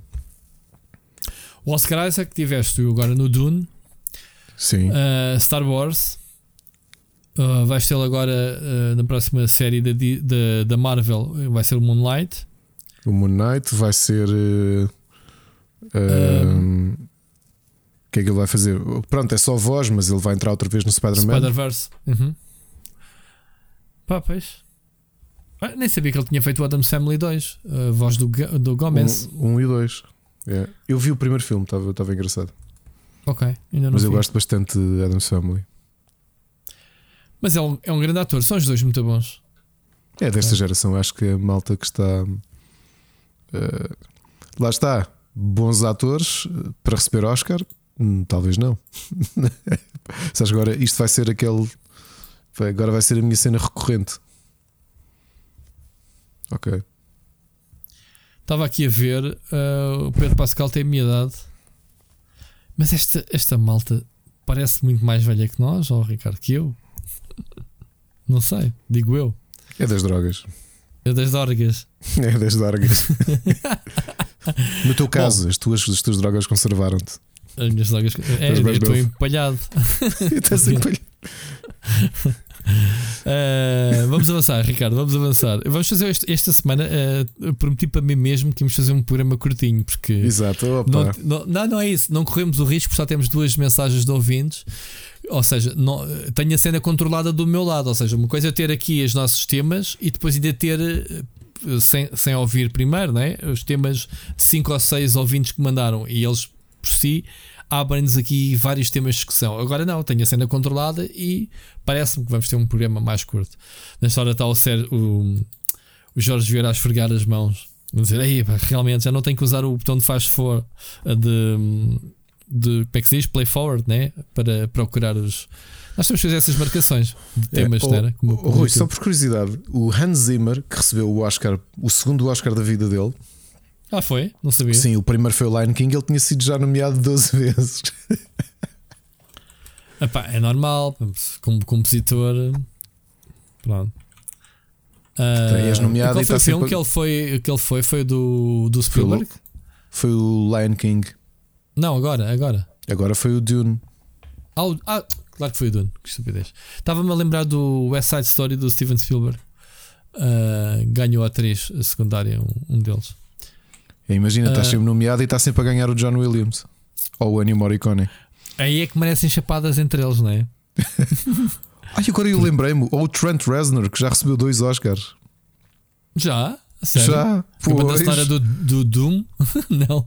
Não, a banda sonora do Soul e a banda sonora do Social Network. Ok. Ele por acaso tem um estilo característico de, de som ambiente, né? mais uhum. frenético. Uh, é, é, yeah. são os tempos de Nine Inch Nails. Nine Inch Nails, yeah. Muito bem. Uh, podemos avançar ou vais acrescentar mais alguma coisa uh, em loop? Mas isso era o Hans Zimmer, quer dizer, vai lá o Howard Shore ou o John Williams ou o Ennio Morricone, que infelizmente já morreu, a receber o Oscar e ele subia só para dar uma chapada. só porque sim. Ricardo, mais um estúdio comprado pela. Um, pela Netflix. E aos poucos e poucos temos aqui Netflix uh, a ir buscar estúdiozinhos. Conheces a, a, Boss Fight Entertainment? Conheço, já ouvi falar deles, mas acho que não me lembro assim de nada. Uh, pá, eles, eles fizeram alguns jogos. Uh, Free to play, não é? Fizeram, uh, mas antes disso tiveram envolvidos em Hello Wars, Star Wars The Old Republic e Age of Empires. Uh, epá, isto era daqueles estúdios criados por uh, por malta por malta já assim sim veteranos veteranos veterana né um, portanto eles não têm assim grandes hits digamos eh, eles, eles são daquelas empresas que fazem muito trabalho para o único jogo realmente conhecido foi para telemóvel foi o Dungeon Boss. Uhum. pois acho que tinha visto publicidades desse, desse jogo Ok. Um, lá está, como a gente não anda muito em jogos de telemóveis, temos que colmatar isso. Temos que começar a apostar mais no, no mobile, Ricardo, nas nossas sugestões. Eu, eu jogo muitos jogos no mobile e não. Mas não, não assumo, porque eu preciso de experimentar muitas vezes para, para o SAP, que eu escrevo, para o Tech, escrevo. Rodamos, cada um tem que escrever uma app por dia Uhum. E eu, quando calha a mim, escolho sempre um jogo, sempre buscar as novidades. Esta semana, ou a semana passada, escrevi sobre o novo Angry Birds. Novo, entre aspas, saiu em dezembro, mas ainda não tínhamos falado sobre ele. E vou assim rodando. Bom, este estúdio uh, junta-se assim ao, ao estúdio Night School Studio, que conheces do Ocean Free. Do Ocean né? Free. Uhum. Um, eles foram buscar outro estúdio que, que fazia jogos para. Um, baseados em séries, foram eles que fizeram o, o Stranger Things. O Stranger Things, sim. Yeah. E portanto, já, tu uma vez já clicaste na barra de jogos do Netflix? Eu nunca, aquilo está sempre já. ali a aparecer, eu nunca joguei nada. É, é, mas também não jogas ali, não é suposto jogar em streaming, sabias? Pois, mas levas Ele para. manda-te manda para, para, para o Google Play para sacar os jogos de lá.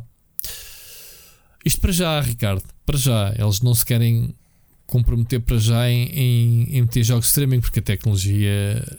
Uma coisa é tu estás a ser a consumir conteúdo passivo, ou seja, só estás a receber sinal do teu lado. Sim, outra coisa é estás a, a dar Outra inputs. coisa é, é o ping-pong, é receber os inputs Claro. do jogador, isso já, tem, isso já tens o Stadia que fazem essas cenas. Portanto, não me admirava nada, e repara, se acontecer, ouviste aqui primeiro, não me admirava nada que a Netflix comprasse à Google o negócio do Stadia. Pá, se eles têm mesmo vontade de explorar, a tecnologia de streaming está ali. E pelos vistos a Google não quer saber porque já houve ah, documentos internos, ah, ainda não foi tornado público oficialmente, mas já houve quem dissesse que o Stadia vai deixar de existir, vai se desintegrar a tecnologia e os serviços em, outras, em outros produtos da Google, o que é um desperdício enorme. Ok? É um desperdício enorme. O que eles teriam de fazer era passar isso a terceiros.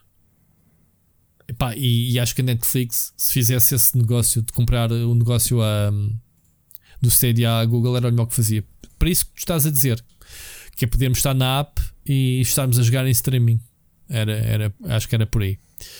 Mas pronto, pode ser que aos poucos e poucos a Netflix, sem saber ler nem escrever, assim vamos comprando aqui um estúdiozinho ali, enquanto que a Sony e a Microsoft fazem os grandes anúncios, eles vão comprando assim estúdios indie com um pessoal talentoso, equipas pequenas, ou seja, para os investimentos também não serem.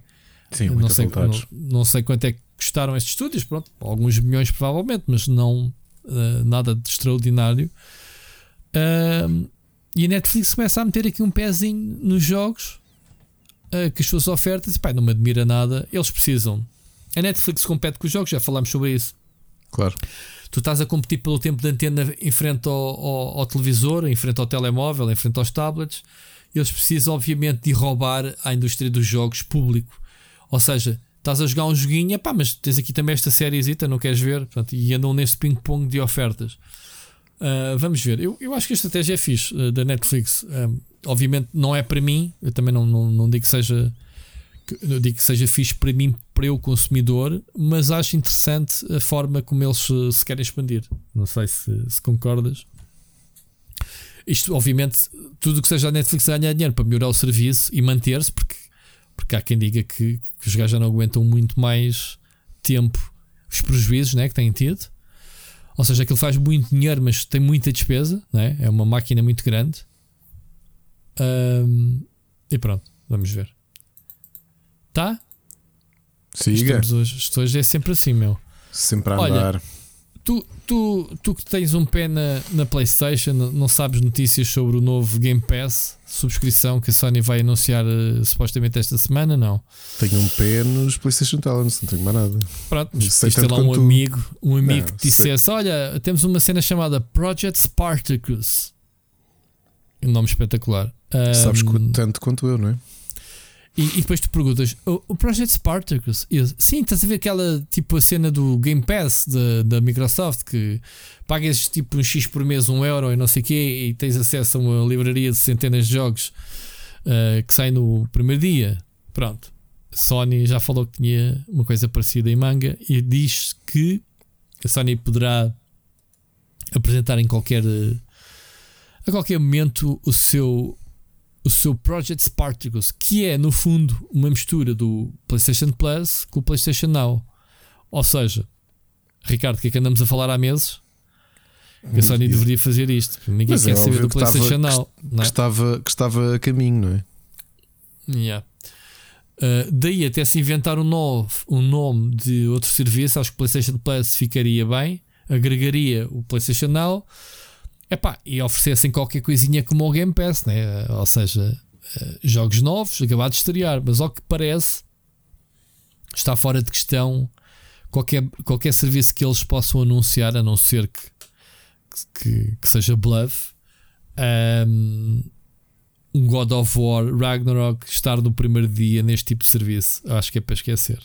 Portanto, Acho mas já muito- falámos aqui várias vezes que não sei, pode ser que sejamos surpreendidos, mas Hum. parece-me altamente improvável, Exato. dado o volume de jogos que são vendidos hum, pela, pela tu já viste a balança- o pessoal que, que acabaria por gastar dinheiro no, no God of War, já falámos aqui de outros AAAs na, na, na, na Xbox, comprariam a subscrição, tinham acesso ao jogo e a Sony acabava por encaixar, se calhar, o, o total de volume de vendas que, que faria com, com God of War aumentava o seu público do Não. seu serviço. Não. Não me parece que seja por aí. É, Que aquilo vá com um delay de, pá, no melhor das hipóteses, 3 meses, é possível, estou a ser simpático. Eh, Mas eh, Zero Day não me parece. Não, é, é- não compensa o valor. Não, não compensa. A cena aqui é quanto é que vai custar um serviço agregador? Ou seja, tu sabes o valor do PlayStation Plus, do PlayStation Now, mistura dos dois, o preço vai ser a soma dos dois, vai ser um preço mais baixo, mais elevado, para adicionar jogos como o Game Pass. Qual é o valor do pacote? Porque sabes qual é que é a ironia, Ricardo, nisto tudo? Estou aqui há, com, com, com, com o artigo escrito, escrito pela VG eh, 24-7 em que eles dizem que o Game Pass, que a gente estamos sempre a, a elogiar, tem 25 milhões de subscritores. Eh, Soubemos disso recentemente nas contas da Microsoft. O PlayStation Plus tem 48 milhões de subscritores. Portanto, aqui há algo que não bate bem eh, a cena, Ricardo. Não é? O PlayStation Now só tem, só tem Só tem 3.2 milhões. 3.2. O que é provável, não sei, estou aqui a fazer futurologia. Tendo em conta estes números, é provável que o PlayStation Plus faça um step up e que eh, talvez o PlayStation Now caia enquanto serviço, ou caiam os dois, potencialmente, e que o somatório vá ali para perto do valor do PlayStation Now. Que era Ok. aqui a 15 euros, não era? Epá, que 100 euros anuais, acho eu. Há de ser mais ou menos o valor do Xbox Game Pass. E vão-te assinar com, em vez de 3 jogos novos por mês, vais começar a receber muitos third parties e jogos anteriores disponíveis ali para jogar em cloud, para jogar em download, para jogar isso tudo. Mas não deixa de ser catálogos. O Game Pass, a vantagem principal é as estreias de jogos, não só É. assumidamente do catálogo da Microsoft, que cada vez é maior, Rui, first claro, parties, Claro que sim, claro como que sim, outros. claro que sim. Mas não, eh, tira- usando a expressão popular, eh, a brasileirada, tire o cavalinho da chuva.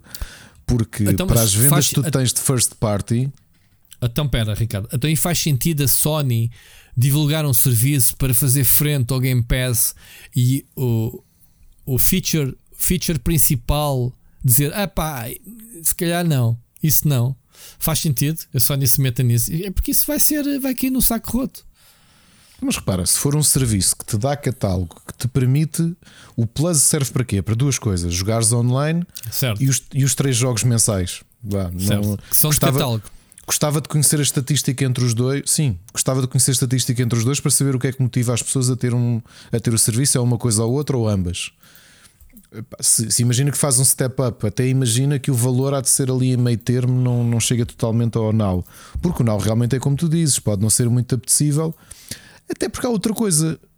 Uh, Põe-te do lado de mídia que recebe comunicações da, da, da Sony. A Sony nunca pôs o pé no acelerador em termos de comunicação do Now como fez do Plus. É verdade ou é mentira? Nunca fez.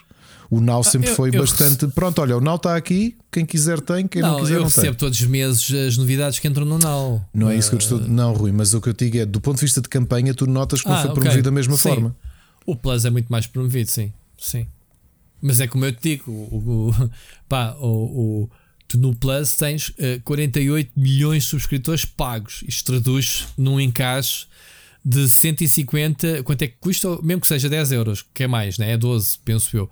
Imagina, 10 euros por mês, estamos a falar aqui de um potencial de 480 milhões de euros que entram assim de mão beijada no, no Plus por mês. Estou errado?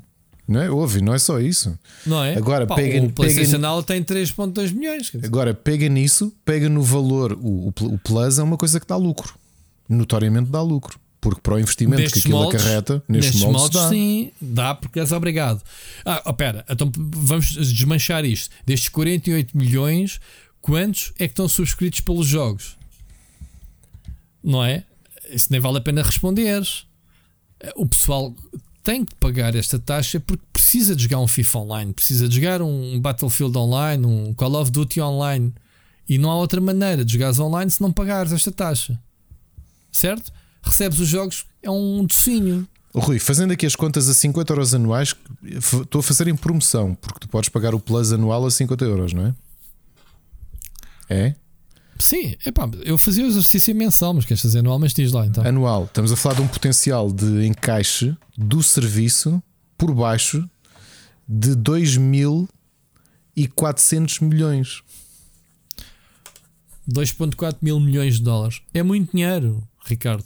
É, mas para a oferta que tem atual. Se for para fazer um step up para competir com o Game Pass, a margem de lucro é mais baixa porque já estás claro, a gastar dinheiro, claro. Então, então não vale a pena estarmos a dizer, ou a Sony estar a promover. A Sony não diz nada, isto é tudo especulações. A Sony ainda não, ainda não anunciou nada. Ao anunciar um competidor ao Game Pass sem a oferta do Game Pass, não está a fazer nada. Está aqui a reforçar a sua oferta existente, atual. Que é, ok, agora em vez de estarem a pagar dois serviços, pagam um só e ainda levam mais uns mapas e mais umas cenas. Estás a perceber? O pessoal pergunta: não, eu quero jogar Horizon, GT7. Uh, eh, não vais ter tão God cedo. of War no Rui, primeiro dia. Não vais ter é tão cedo. Não vais ter tão cedo, a menos que isto passe a ser um serviço mega premium que te custa 200 euros ao ano. Assim como a, só, a Nintendo nunca te vai fazer um serviço em que tens os, os, os first parties zero day oferecido no serviço. Porquê? Porque a Nintendo vende muito. Mas a Nintendo nem sequer tem, tem rede online. Não, não, não, não houve. Tem é serviço online. Tem, tem. uma infraestrutura para Olha, vai, Rui, vai ter uma novidade. Agora que estamos a chegar ao set, sétimo ano da Switch, não é? Sétimo? Não. Quinto. Quinto. Quinto. vai ser possível fazer group chat.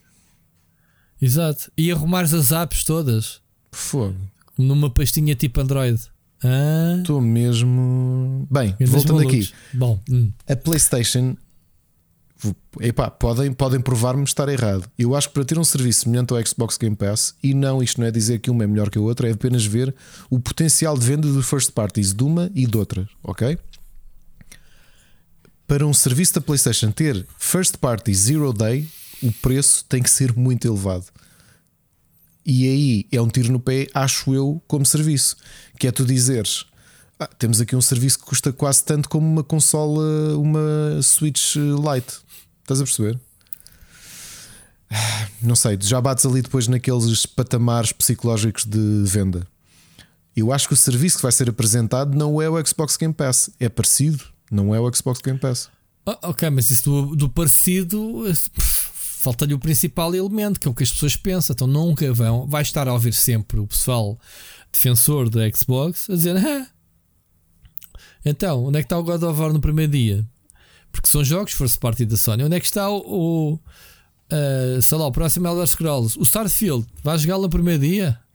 Percebes? É esse, tipo, é esse tipo de comparações diretas que eu faria. Estou-me a pôr no lado do consumidor, percebes? É justifica-me pagar o Game Pass sim, porque eu tenho acesso a todos os jogos first party e não só, uh, indies e third parties, no primeiro dia. Uh, eu PlayStation Plus, ok, eu, eu vou pagá-lo porque eu tenho que o comprar porque eu preciso jogar online. Ok, mas o que é que me estás a oferecer para me aumentares mais o valor, não é? Que é o tal novo serviço. É isso é que a gente vai. Mas se for anunciado esta semana, para a semana fazemos o contrário, que é desconjugar a oferta né? e falamos mais sobre Muito isso. Estarmos aqui a dizer, vês, não era bem isto que nós dizíamos. E não era. Temos que inventar a fingir que ninguém ouve o programa e que estamos a. Pronto, a inventar. vamos ver. Vamos ver. Eu estou curioso para saber. É, nem sequer é os preços. Pá, os preços é secundário. É o tipo é de serviço. as ofertas. E que tipo de serviço? Sim. Pá, porque a Sony tem dois bons serviços. Pá, eu acho que o PlayStation Now é um bom serviço. Uh, eu acho que é pouco explorado. O PlayStation Now é a mesma coisa que o Xcloud. A, a Microsoft é mais inteligente, não vendeu o Xcloud à parte, integrou Exato. o Game Pass. Está lá tudo, meu. Mas e é o que a Sony deveria de fazer. Mas atualmente. quem te disse que o, o, projeto não há de ser isso, com a diferença que não há uh, Horizon e God of War Zero Day. Epá, não consigo Pronto. ver. Mas ainda há o detalhe que tu não estás a, não estás a colocar na mesa, que é, ok PlayStation Now vai migrar para o Plus para ser pelo menos nesse aspecto semelhante ao xCloud no Game Pass, certo? Ou seja, uhum. tens o serviço cloud. A pergunta que eu te faço é: o PlayStation Now tem os jogos que lá tem são selecionados para serem jogados em cloud. Tu vais poder jogar God of War em cloud, em streaming, se tu quiseres. Percebes o que eu estou a dizer? Todos os jogos passam a ter, a ter, o tratamento de, de streaming, porque até agora não tem acontecido isso.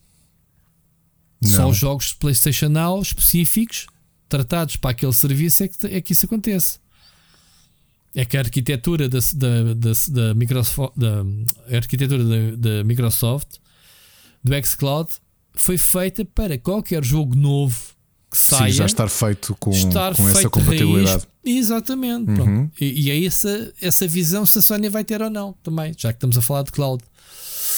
Vamos ver. Para a semana a gente vai secar estes detalhes todos. Uh, malta, contribuam com o vosso pensamento se quiserem mandar mensagens sobre o assunto, se realmente for anunciado, obviamente, senão voltamos a falar quando for realmente anunciado. Só, não é?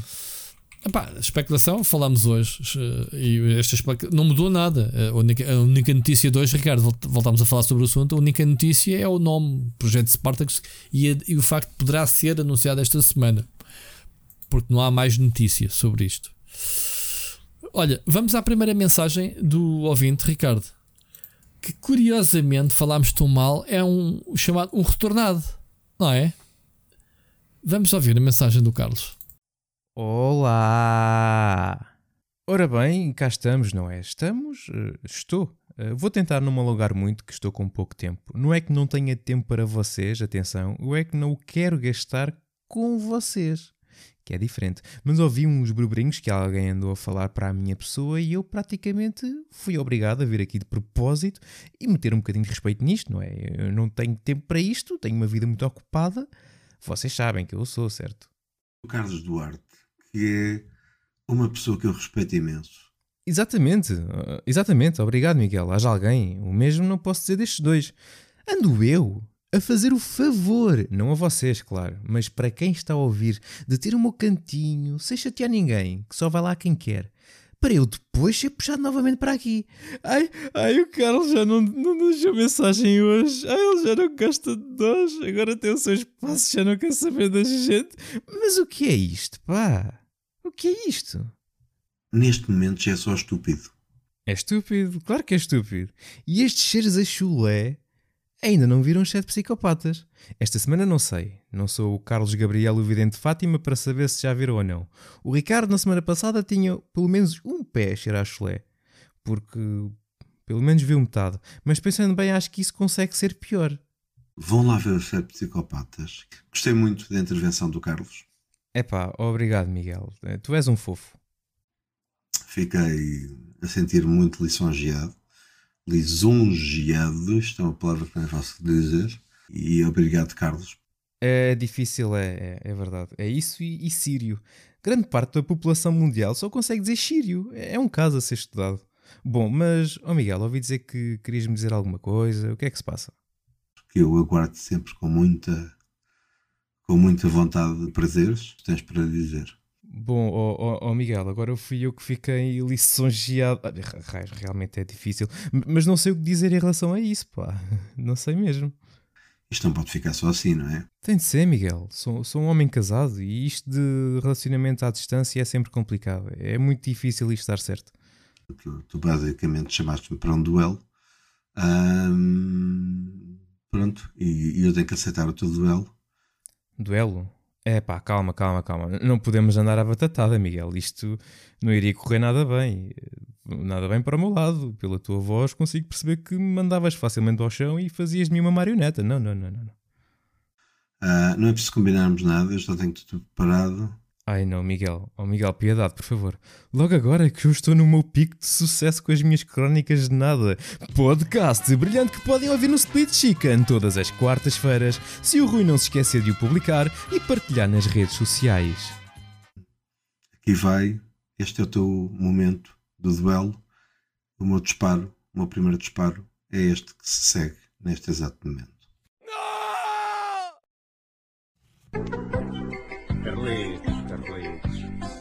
Te portas bem, Como é possível que eu tenha a dizer sempre as mesmas coisas, hein? Oh.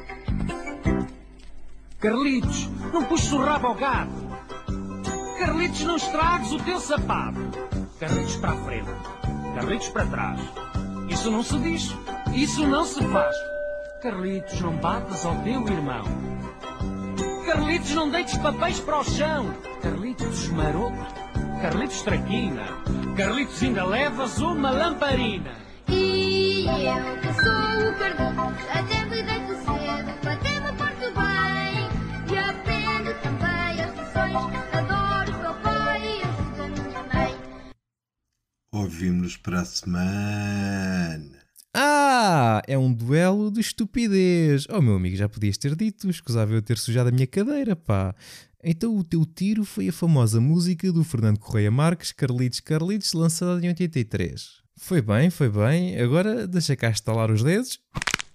Ah, caraças, tenho de beber mais leitinho que estes ossinhos estão a ficar, estão a ficar fracos. Então é assim, Miguel, estamos em 2022 e foste buscar uma música com 39 anos.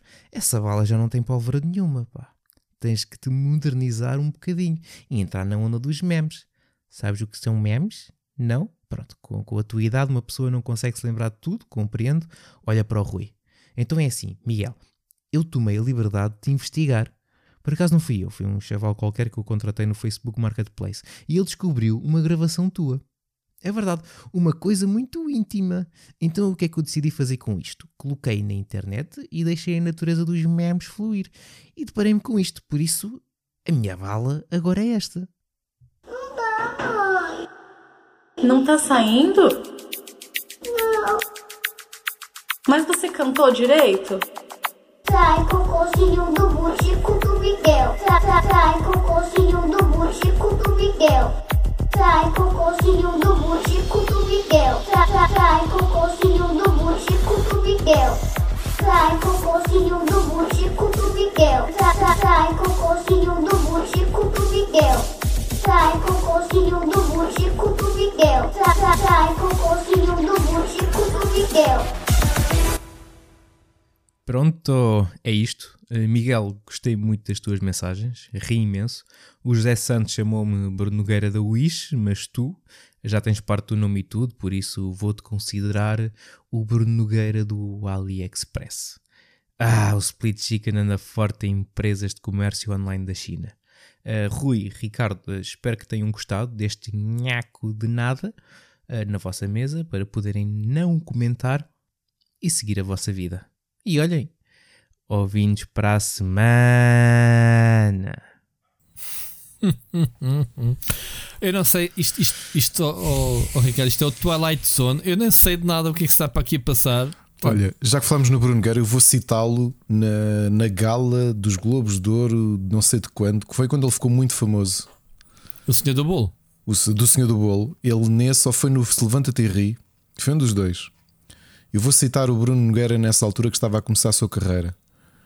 Foda-se. o que é que foi isto, meu?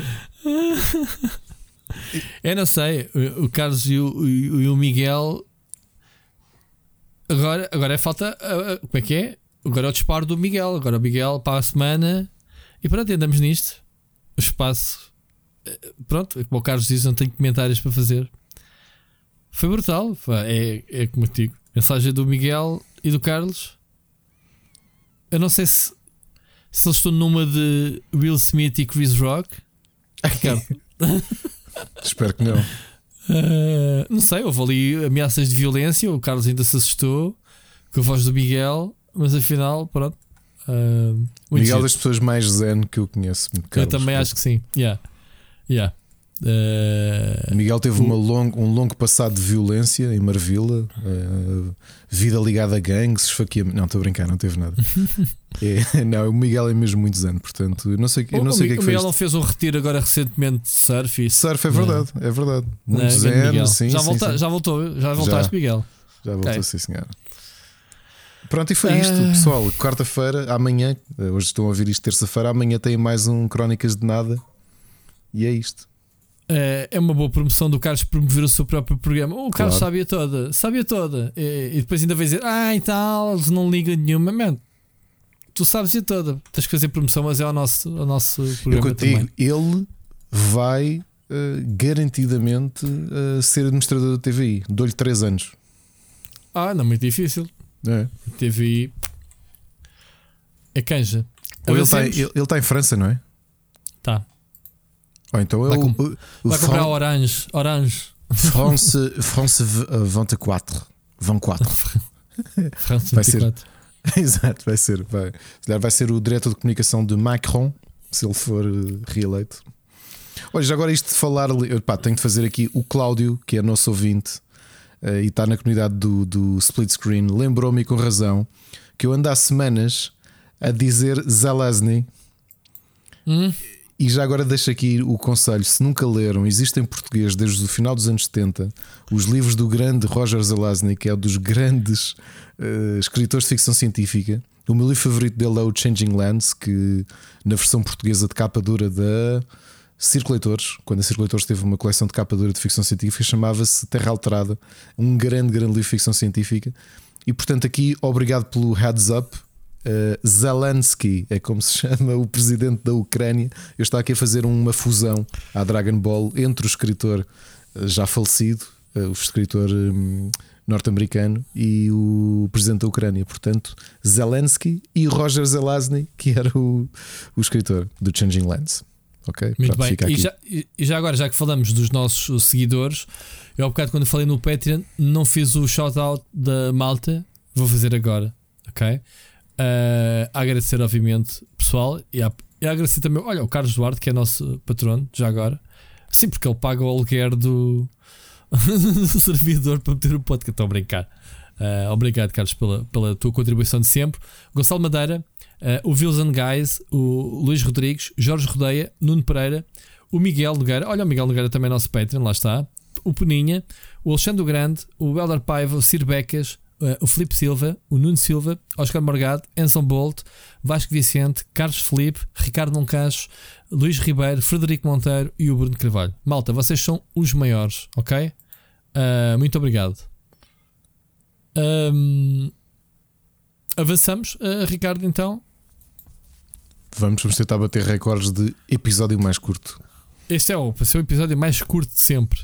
É porque tu também precisas descansar, Ricardo. Porque estavas-me a dizer que estavas cansadinho. Esta segunda-feira foi dura, não foi? Eu também, por acaso, para mim foi. Yeah. Um, viste a semana passada o Future Game Show, uh, uma série de indies que foram apresentados. Não vi porque foi estava a dar aulas na hora que deu e ainda não consegui sentar-me para ver. Ok, uh, pá, eu estive a acompanhar na minha live. Há 90% dos jogos eu não conheço. Se calhar tu conheces, pronto, estás muito mais na, na cena indie. Queria-te só falar num jogo que eu acho que tu vais adorar. Eu não sei se depois ouviste falar nele, que é o Brickstyle. Já, já, e já, que tinha, é já tinha, e já tinha Ok. ideia que ele ia sair porque é da malta. uh, a malta da, da Clockstone lançou os jogos Bridge, Bridge Constructor. Uhum. Se calhar um dos mais high profile foi o Portal Bridge Constructor. eh, Da Head Up, que foi, que Uhum. foi adquirida pela Thunderful, e eu já tinha ideia do Brick Tales uh, estar. um, O, o conceito do jogo é genial, Ricardo. uh, aqui falando, não tem Uhum. nada a ver com os jogos da TT Games, nada a ver. Isto é Lego puro e duro. Sim, Para quem não física, sabe, física. Mas é isso física que é- a malta da Clockstone é muito forte. É a série Bridge. Constructor, não sei se já jogaste, é Joguei. muito boa mesmo. Sim, tu tens o puzzle que é fazeres a ponte para os carros passarem para o outro lado. Epá, como tu fazes a ponte é contigo. Se a ponte se desmancha com a passagem dos carros, se fica ao pendurão, o objetivo é que os carros passem, certo? Ou seja, não há uma solução certa. Há a física e a tua capacidade de, de engenharia, digamos assim. E é isso que se pretende neste Brick Tales, que é, olha, tens aqui o conjunto de peças, é preciso fazeres uma nave ah, para a nave para, para, para completares a missão X ou o puzzle X e tu constróis a nave como tu quiseres com as peças que tens. E ao que parece, pelo que vimos no trailer, as peças são montadas uma a uma por ti, portanto não é Sim, como sim. os jogos da TT Games que tu carregas do botão e aquilo constrói-se automaticamente. Tu tens tu podes meter o motor mais à esquerda ou mais à direita da nave e a nave andar desequilibrada. Portanto, eh, o conceito como se estivesses a construir com as peças de Lego na vida real no jogo, certo, Ricardo? Sim, sim. Pá, eu adorei esse conceito. Uh, que já noutros jogos não é uma novidade. Agora, dentro deste ele- de elemento de Lego, os níveis em si também são muito giros porque são dioramas, são níveis muito pequeninos, não é? Como se fossem os kits da Lego. Kit de selva, kit do castelo, kit do barco pirata, não sei o quê, em que os puzzles rodam todos à volta daquele diorama. Correto? Exatamente. Epá, é achei uma delícia. Uh, vais ter as minifigures a dar-te missões uh, para fazer as cenas. E fiquei muito curioso uh, para jogar este jogo. Portanto, não há datas, não há nada. Não sei se tu sabes aí nos teus insiders quando é que o jogo sai. Será este ano, provavelmente. É para este ano. Uh, epá, isto está muito giro, malta. Vejam o Brick Tales, portanto, é o jogo que eu queria sublinhar do, do evento.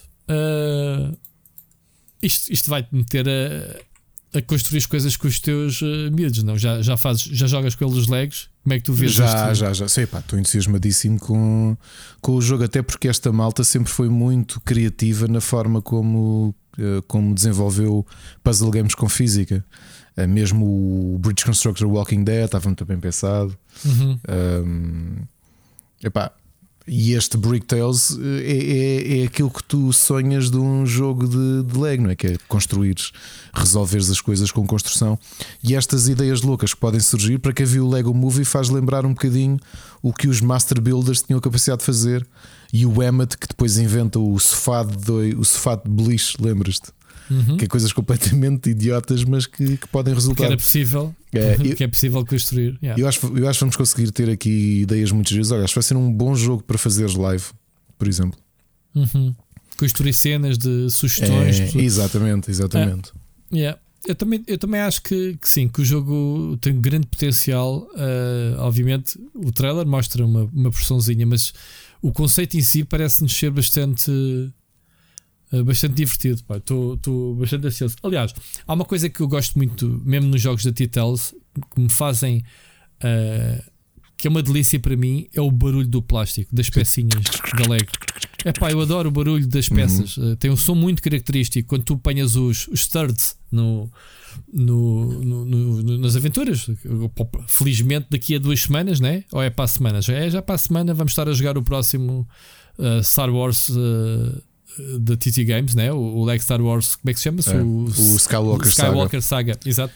E olha um, que tenho sérias dúvidas que entre num ano em que saem dois jogos uh, grandes, digamos assim, ou dois jogos que estão a ter muito destaque da Lego, que eu não sei se este Brick Tales não vai agarrar eh, muito, muito, muito público. Yeah. Obviamente que o, yeah. o, Skywalker Saga tem, tem Star Wars por trás, que é o suficiente para, para vender. Estou muito entusiasmado, fãs, né? Os fãs Aliás, da TT Games, né? Como sabes, nós, nós, já temos a antevisão ao jogo, porque o André teve a possibilidade de o, de o, de o experimentar. Uh, o André Santos uh, experimentou a semana passada.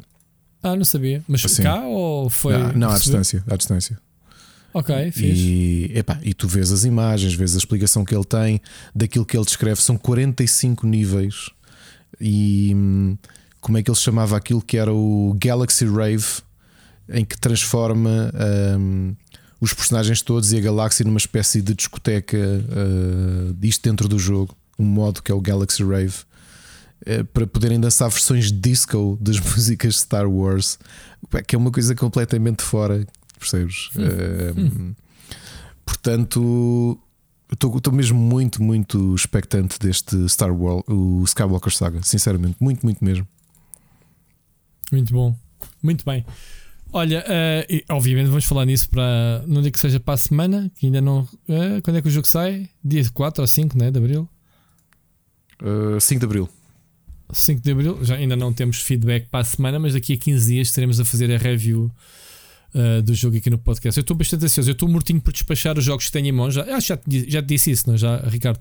Que é para a semana ficar uh, com esse jogo, pá, porque sinto que uh, os últimos jogos de Lego tenho aquela hum, vontade de jogar, mas depois sai sempre um monte de coisas ao mesmo tempo e acabo por deixar. E este aqui estou mesmo ciente que para a semana vou, vou-me agarrar ao jogo com muita vontade.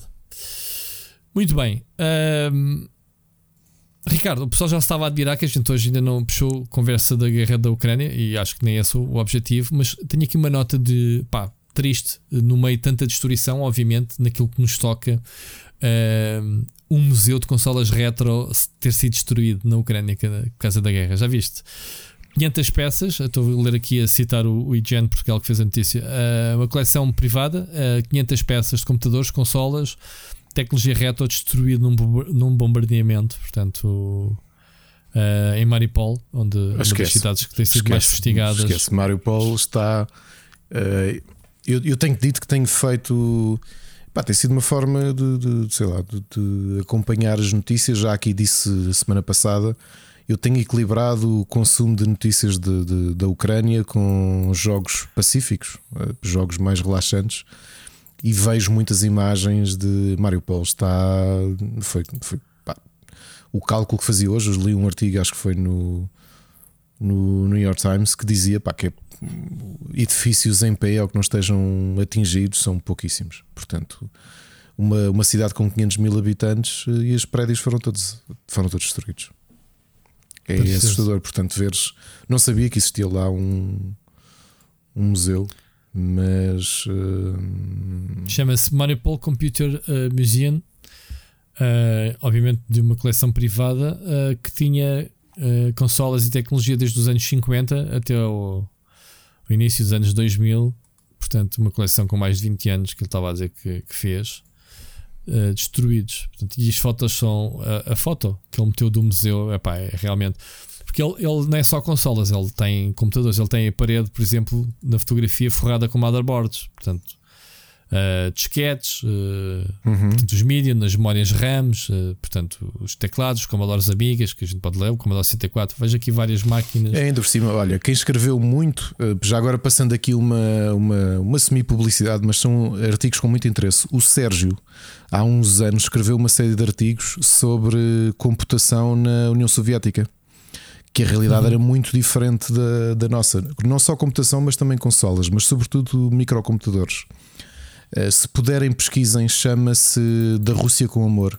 Era uma rubrica que nós tivemos de, de retro em que o Sérgio se debruçava sobre esta realidade. Olha, eu não conhecia nada, Rui. Foi interessantíssimo ver eh, esta perspectiva que o, que o, pá, o Sérgio, obviamente, tem um know-how eh, muito grande eh, em relação a isto, percebes? Eh, e é engraçado saber, agora, não é? Pelas piores razões, sabia, saber que existia uma. uma Sim, estou a olhar- aqui para algumas máquinas que eu nunca vi na minha vida. Sim, Quer dizer, porque- se calhar, olhando para a fotografia, posso-nos reconhecer. Não sei, o nome dela está aqui. Computador, estou a ver que há aqui uma Atari, não sei o quê, mas está ali alguns que eu não sei. Da mesma forma que se calhar tu não consegues identificar um Commodore 64. Portanto, eu estou a ver dois. Estou a ver dois amigas, 500, pelo menos. Ah, mas lá está. Parece-me ver aqui coisas, monitores pertenciam à Roscosmos na altura em que andavam a competir com, com a NASA. Uh, Não sei se era assim que se chamava na altura a Agência Espacial Soviética, uh, mas é como se chama atualmente. Olha, mas é engraçado, fui pesquisar aqui logo o primeiro artigo deste Na Rússia com Amor do, do Sérgio, em que ele fala de um processador dos anos 70 chamado Zilog Z80, que era um processador russo eh, de, para microcomputadores. E a falar a empresa que os, que os, que os fabricava, em que é que foi aplicado. Eh, os, os clones de ZX Spectrum em que o Z80 foi aplicado. Pá, muito giro, olha, que aqui uma uma sequência muito gira de artigos. Uh, epá, e pronto, e como dizia, Tem é ler, pena tem ver. Uh, Sim. ver uh, Epá, qualquer coisa que seja destruída em termos de cultura, coisas que tu não possas uh, repor e substituir, é, é, é, epá, é, é muito mal. Ele, ele diz que, que hum, registou em vídeo todas as, as cenas que foi adquirindo. Epá, mas não é a mesma coisa, não é? olha, só Estar para ver em vídeo. Provavelmente é isso que está aí. Por exemplo, o Sérgio fala de um clone de 87 dos ZX Spectrum chamado Leningrado, que foi Uhum. criado pelo engenheiro Sergei Zonov. E vocês podem ler um, ver um artigo com a descrição do hardware todo que o Sérgio fez. É um bocadinho de história. Que foi feito sob os nomes Ural 484, 48K, Vesta e K30, C30, Contact, SIS 48. São, cara, isto é tudo nomes de eh, clones de ZX Spectrum. Ok. Uhum. Desculpa, mas é. é- olha, eu nem, eu nem imagino o que, é que, o que é que já foi destruído no meio desta brincadeira toda. Brincadeira, obviamente, passando a expressão, não é? Atenção.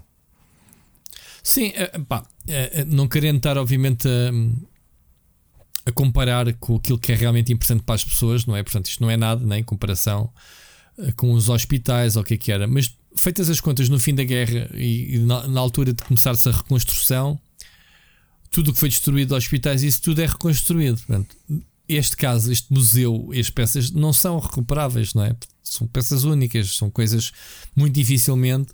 ele vai conseguir recuperar, percebes? Mesmo que haja, sei lá, doadores no mundo inteiro que lhes mandem algumas coisas, se calhar ele tem ali coisas mesmo muito raras, né? De, temos de, de, da Ucrânia, ele está a falar de coisas dos anos 50, mas arranjar coisas dos anos 50 assim de um dia para o outro, né? Portanto, é sempre triste. Obviamente, estamos a falar isto que nos pertence a nós, né? Falar sobre videojogos, obviamente. É como eu digo, entre, entre escolher distribuir isto ao hospital é para que se lixe o museu, né?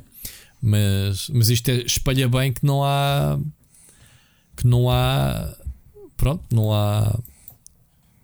Nada se poupa, né? No meio desta, no meio desta guerra. Muito bem. Um, vamos ouvir mais uma mensagem, Ricardo, do, do Bruno Carvalho. Vamos lá. Olá, Rui. Olá, Ricardo. Uh, espero que se encontrem bem. Cumprimentar todos os ouvintes.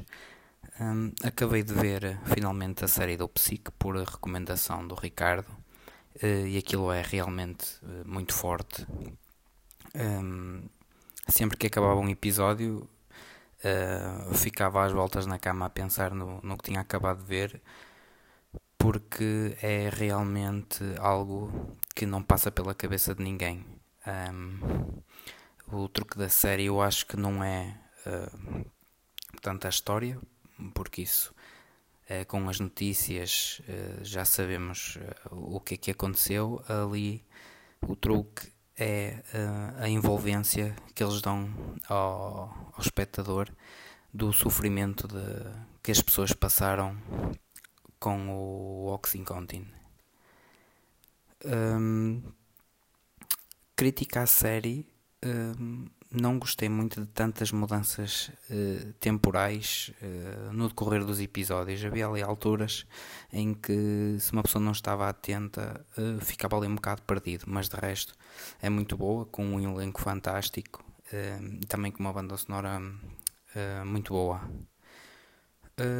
queria deixar aqui, se calhar direcionado ao Ricardo, por estar um bocadinho dentro da, da indústria como é que as pessoas responsáveis por uma coisa destas evitam a cadeia? Uh, eu sei que está envolvido muito dinheiro, uh, mas eles mataram uh, indiretamente milhões de pessoas. E a outra pergunta é como é que o governo sai da situação sem responsabilidade, porque no fundo foi a FDA que, um, pronto, que aprovou o medicamento. Uh, Virando aqui a agulha, queria hum, perguntar o quanto seguros nós estamos na Europa. Hum, se também não podemos, sem saber, ser vítimas destas Big Pharma e dos lobbies que têm. Hum, eu, por exemplo, com uma breve pesquisa, encontrei o Dolanor, que é uma alternativa ao Oxycontin, exatamente com os mesmos ingredientes, do mesmo grupo farmacológico. e pronto, está cá em, em Portugal. Uh, inclusive a Purdue Pharma teve uh, ligada aqui também a uma empresa portuguesa, salvo erro até 2016. Um, depois acho que cortaram ligações, mas isso não, não percebi muito bem se, se foi realmente assim. Um, agora, dentro de, deste tema dos escândalos das grandes empresas, queria-vos aconselhar a ver o filme Dark Waters de 2019 com o Mark Ruffalo que hum, é sobre um advogado que sozinho enfrenta uma empresa que é DuPont, que é responsável uh, por intoxicar rios e causar centenas de milhares de mortes nos americanos por cancro. Um, pronto, como isto já vai longo, agradecer um, as novas edições aqui à Network, que um, foram muito boas. Agradecer também que não tive ainda a oportunidade ao Miguel Nogueira pela review que fez do Gran Turismo Uh, mal acabei de ouvir, deu-me vontade de comprar o jogo imediatamente. Foi uma review muito, muito boa. Obrigado, Miguel. Uh, pronto, sem mais, um grande abraço e ouvimos para a semana. Grande Bruno. Grande Bruno, olha, respondendo à tua pergunta, porque é que os Sacklers não estão presos? Por uma razão simples. O Ministério Público, quando levou, depois da investigação que houve deste caso, eh, como tu sabes, pode acontecer também em Portugal, mas na América é muito frequente os settlements. Ou seja, ao invés de arriscares ires a tribunal e a coisa correr mal, pode haver uma negociação entre, os, entre a defesa neste caso a defesa da família Sackler, que são os donos da Purdue, e o Ministério Público.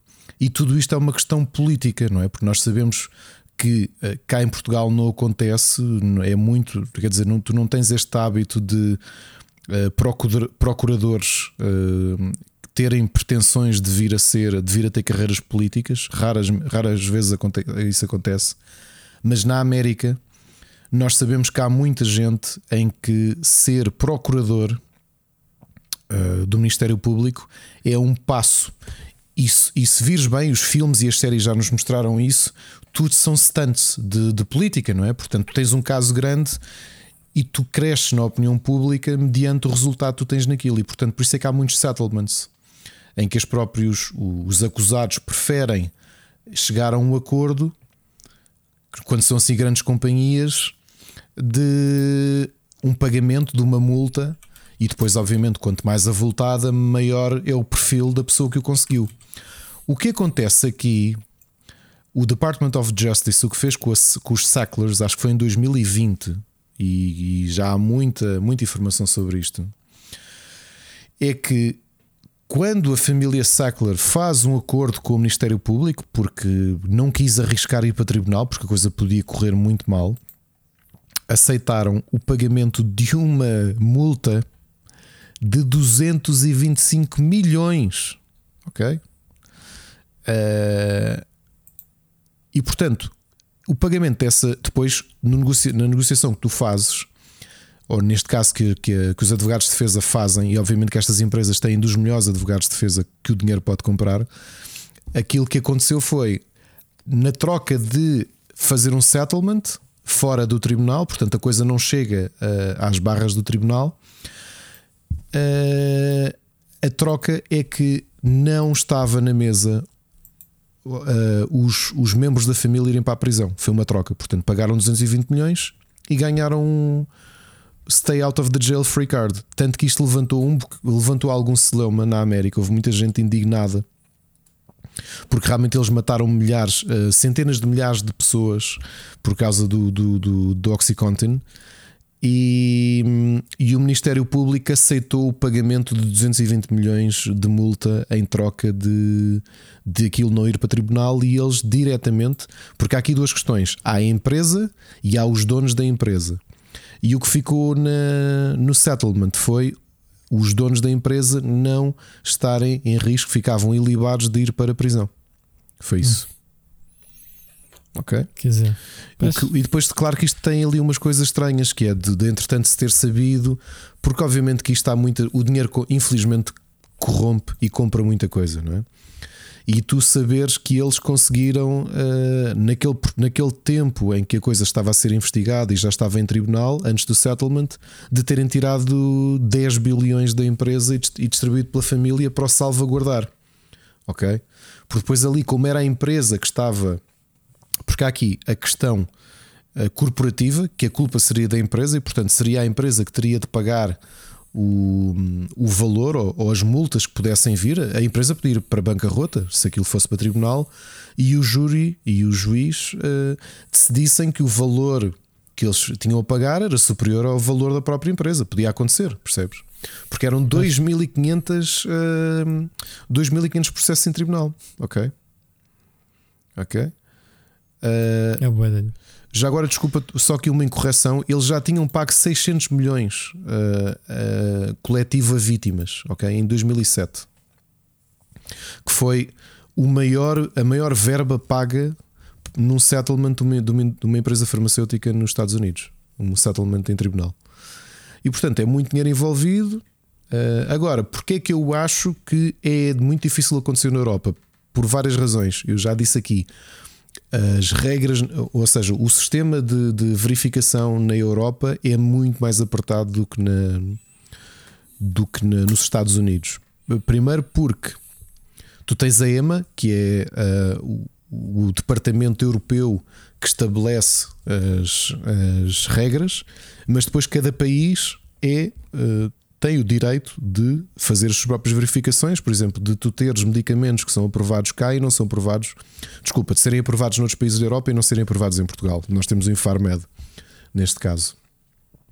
E os processos são muito escrutinados, são, por exemplo, cai muito mais público. Uh, na Europa é obrigatório, nos últimos anos tem sido ainda mais obrigatório.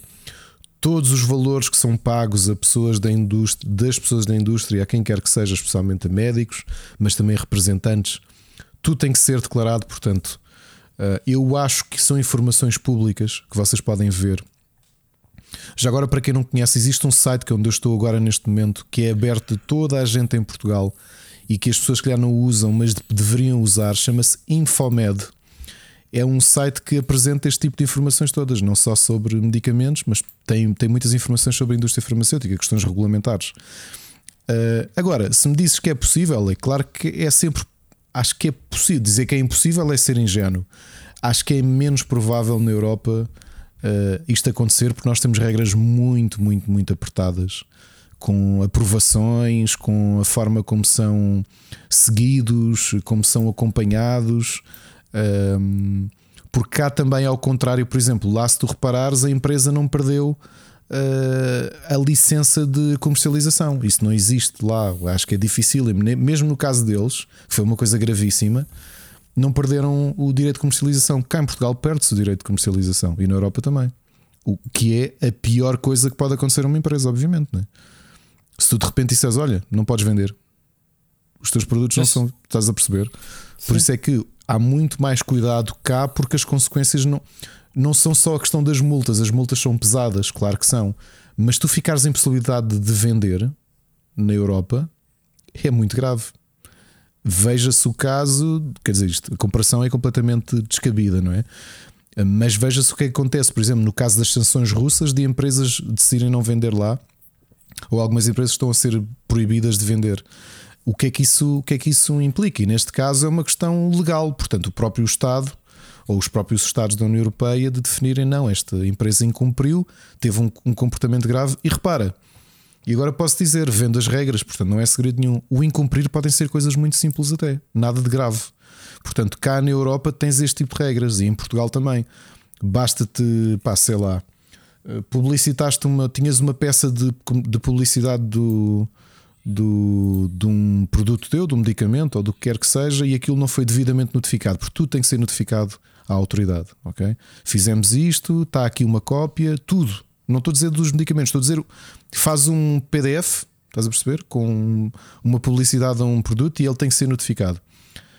Se tu não cumpriste as regras todas, uh, tu podes, por coisas, um acumular de coisas simples, podes ser impedido de comercializar os teus produtos. Portanto, em Portugal e na Europa as coisas são muito, muito mais apertadas. Por isso, Bruno, repara num pormenor sem fazer spoiler na série, aquilo que a família fala muito lá é que eles iam tentar entrar na Europa sabendo que era praticamente impossível. Tu viste a série também, não viste, Rui?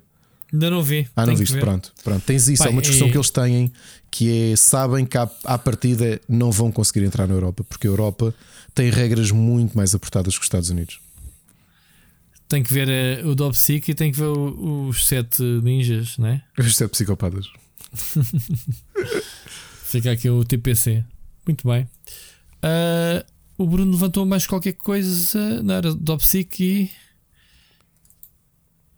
Não, acho que era uh, o que tu falaste, não é? Sobre, sobre a cena da, da venda. Ok. Não anotei aqui, peço desculpa, Bruno, se ficou alguma coisa por, por, por responder. Um, avançando, Ricardo. Foi sugestão do tempo... Dark Waters, desculpa, que nós não chegámos ah, a. Okay. Eu não vi, eu por acaso não então. vi com o Mark Ruffalo. Um, com o Mark, eu não vi também, pá. Um, já sei qual é, já sei qual é o filme. Sim, também não vi. Fica aqui mais um exposé. Pois, é mais uma dessas, desses casos. Um, um, dos filmes que eu vi, já que vocês gostam de filmes de lobbies, não é? Você já viste o, o Thank You for Smoking? Não. Um, há de ver que é sobre a indústria tabaqueira. Um, é com. Como é que se chama aquele ator que faz de. de. Do, do, como é que, é que se chama-se? Do Double Face do Batman? Double Face, não é assim que se diz? É o. O Two Face?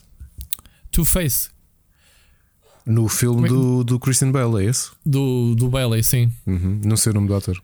Uh, pronto, é, é, bastante conhecido. Ele, ele uh, imagina, ele é um lobby de, de, de, um como é que se diz? Lobbyista? Não sei um lobbyista, a palavra. Lobbyista. lobbyista uh, da indústria de tabaqueira. E ele senta-se à mesa com, com das outras duas indústrias que eu agora também não recordo quais são. Uh, isto, isto para dizer de, de, de, que o, aquele, aquele modelo ou ator que fazia de Marlboro, Marlboro Man, digamos assim, o cowboy que fazia as publicidades do, uhum. do, do tabaco, da Marlboro, Marlboro sim, sim. da Marlboro que acabou por apanhar um cancro, né? andar, antes a receber tabaco à orla, provavelmente. Um, e, e, meteu a. Passa-se assim um bocadinho a história do, dele meter a. a, a indústria da tabaqueira em tribunal. Portanto, é, é, em termos disso de lobbies. E tu ficas a pensar, tipo, fogo, as voltas que isto dá, as voltas, como é que estes gajos conseguem convencer uh, juízes e no tribunal uh, com ideias, sabendo que aquilo faz mal, né? como é que o tabaco existe, por exemplo, uma coisa que toda a gente sabe mal, faz mal, o dinheiro que está por trás disso tudo, não é? Eh, porque é que simplesmente não se abole o tabaco da, da sociedade, né? Sabemos que as mortes têm a ver, mas Epá, qual é a importância tu, disso, né? Olha, uma coisa curiosa era hum, se tu te cruzares com revistas antigas hum, da, de, de banda desenhada, por exemplo, dos anos 40 e 50, era curioso ver as publicidades ao tabaco. Era Sabias? muito explícito, não era? Era. Pá, tu teres aqueles anúncios, por exemplo, a ver aqui do Lucky Strike que dizia um, 20.679 médicos dizem que o Lucky Strike é menos irritativo porque é queimado, porque é torrado, aliás, porque era tabaco torrado. Uh, epá, e as publicidades são, são impressionantes. Olha, quem representa muito bem isso, não sei se já viste, para mim é das grandes séries da história, que é o Mad Men, representa muito bem essa ideia da questão do tabaco, da forma como era vista, uh, que era uma questão de, de status e como é que era comunicada. Uh, não é? Porque tu vias o cinema, passou muito. Tinha, acho que não sei como é que é o Thank You for Smoking, mas uma coisa curiosa que tinhas do tabaco é a forma dissimulada como esse lobby da indústria tabaqueira sempre funcionou até Sim, na construção, a construção dos sex symbols com, com o tabaco, não é? O, o cigarro tinha aquele ar de, de galã, não é? Tipo sacar certo, um cigarro, certo. acender. Sim, sim, o estilo, eu não sei. Atenção que este, o Thank You for Smoking, não é baseado em, em factos verídicos. É, é, é, inspirado, mas é uma sátira, ok? É uma sátira é, aos lobbies do, do, da indústria do tabaco no, nos anos 90. Lá está, há aqui muita gente que não se lembra se calhar, não sei se já foi, já foi há uns, uns anos, né? Que, foi proibido em Portugal que não se podia fumar dentro de um café, de um restaurante. Não foi assim há muito tempo, foi para há 10, 15 anos, tanto. E eram, olhando para trás, a gente pensa, que grande jabardice que era. Estávamos ali a comer um bolo ao balcão e estar um gajo a fumar, oh. ou a gente, a gente a fumar, não era? Uh, olha, dou-te aqui dois, dois, exemplos simples. Por exemplo, na, eu ainda estava na faculdade quando deixou de ser uh, proibido, quando passou a ser proibido fumar em edifícios públicos. E uma faculdade é um edifício público. E tinha uma professora, uh, que não vou dizer o nome, apesar de, a ter detestado. Uh, ela notava se tinha adição a várias substâncias e uma delas era o tabaco. Acho que não era a única. Eh, mas o tabaco era notório. E lembro-me que foi a partir de 1 de janeiro que passou a ser proibido. E lembro-me no segundo período de termos aulas e ela tremia. Ela comprava aqueles pacotes de Halls, aqueles tubos de Halls, uhum. e comia-os em uma hora. Ela trincava aquilo. Estava muito. Ela, ela, se nós saímos, ela ia a correr uma máquina de café a tremer, porque estava a ressacar. Era, era ah. a ressacar de tabaco. Pá, porque antes ah. disso, houve lá dentro do no corredor, dentro da nossa faculdade, assim como todas as faculdades, a fumarem um cigarro na boa, dentro do edifício. Pois. Ok? Sem, sem qualquer problema. Portanto, era normalíssimo ver cinzeiros uh, por todo o lado. Olha, na quinta-feira, depois de eu ter estado contigo no Lisbon Games Conference, fui dar aulas e o André Henriques veio ter comigo. E tivemos na esplanada lá ao pé da, da, da Cidade Nacional de Belas Artes, onde eu dou aulas, estivemos a, a, a lanchar, estive a beber um chá porque depois janto muito, sai de lá muito tarde e normalmente como, como um, um bolo e um chá antes de ir, porque pronto, para, para acamar. e, tava, e fiquei na, na. Eu normalmente não me sento na esplanada, mas fiquei. E depois lembrei-me porquê. Houve, no, ao meu lado senta-se um casal e começaram a fumar na esplanada. Pá, tu não imaginas o que me irritou. Aliás, eu levantei-me e pedi a conta e fui-me embora. Disse André, pá, não consigo estar aqui. Não consigo. Houve, sempre me irritou o tabaco. Ok? Ahm, e, e, pô, isto. Eu, não- eu- eu até hoje não compreendo, pá, na altura, obviamente, também era, era adolescente eh, de ter tido um relacionamento eh, duradouro com uma pessoa que fumava, que é uma coisa que até hoje não sei como é que. Eras, um, eras um fumador passivo, então. É pá, sim, porque eu odeio. Para já faz-me imensa confusão que eu tenho problemas de alergias e, e é daquele. O tabaco é uma coisa que, que me faz mesmo confusão, sabes? E desde que, desde que passou, desde que tenho muito pouco contacto com o tabaco, porque praticamente pá, tenho um, dois amigos que fumam. Aliás, o Sérgio e a Alexa deixaram de fumar durante a pandemia, foi uma coisa muito boa. Acho que neste momento só tenho um amigo que fuma e é. hum, Como é que se chama? Aqueles vaporizadores. Aliás, dois, o Miguel Sim. também. Miguel, Vapors. Miguel, agora que estás a ouvir isto, que vergonha, pá, já te disse isto. Uhum. Uh, mas não consigo, pá, pessoas ao meu lado a fumar faz-me uma confusão. Epá, mas mesmo, mesmo, irrita-me muito. Muito mesmo, porque pá, vês com roupa a cheirar a tabaco, é uma coisa que me irrita. O próprio fumo irrita-me o nariz. Uh, detesto, detesto mesmo. Uh, e a pensar que não, não há muitas décadas era promovido publicidades a dizer sim, sim, isto tabaco faz bem à saúde. Uh, Lembras-te disso, não é? Então, lembro. É, como é que se diz? É, tem, tem, tem, tem aquelas ervas eh, que fazem que fazem bem medicinais, não é? Algumas delas. É que dizia, não, isto faz bem, faz acalmar, faz não sei o quê. Mas, mas também não sei se- o que é que foi pior se foi em vez de proibirem, terem colocado, obrigado as empresas a colocarem fotografias dos efeitos de tabaco. Olha, acho que foi o John Oliver que fez um artigo, um daquele, sabes que ele normalmente tem aquele tema longo. eh, não sei se costumas ver o programa do John Oliver. Ele, para aí, há dois anos, fez um programa sobre a indústria do tabaco e ele disse que é curioso.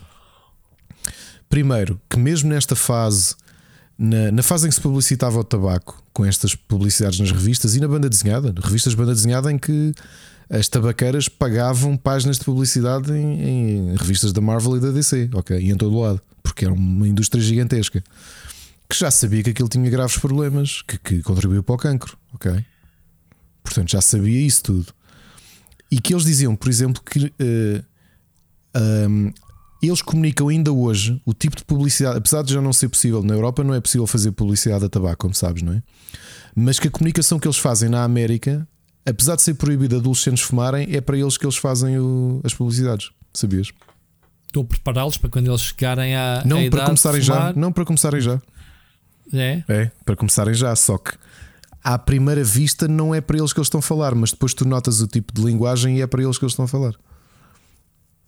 Isso é um bocado triste. Agora, se tu, me, se tu me dizes se faz efeito a uma pessoa que fuma olhar para o maço de tabaco e ter lá, não, não acredito que faça diferença. Não há ninguém que não fume que não saiba que aquilo. começou-se a vender bolsinhas e caixinhas para o tabaco como caraças por causa disso. Só esconde aquilo.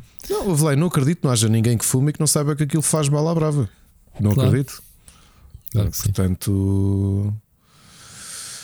eh, agora, por acaso também gostava de saber a incidência. Eu, eu acredito que o tabaco seja menos frequente agora. Não sei. Parece-me que se fuma menos do que se fumava, por exemplo, quando, quando tu eras mais novo ou quando, quando, quando eu era adolescente. Acho que era mais sim, frequente olhando, a malta fumar. para, é? o- para a minha filha e para os jovens da, da idade, penso que, que sim, que não é uma geração.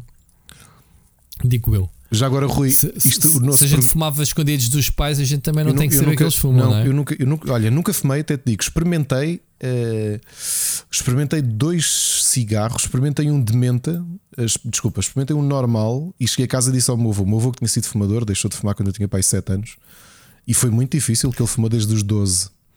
Eu lembro-me da- daqueles meses de desmame que o meu avô simplesmente cortou o tabaco. Deixou, houve um dia que disse: Não fumo mais.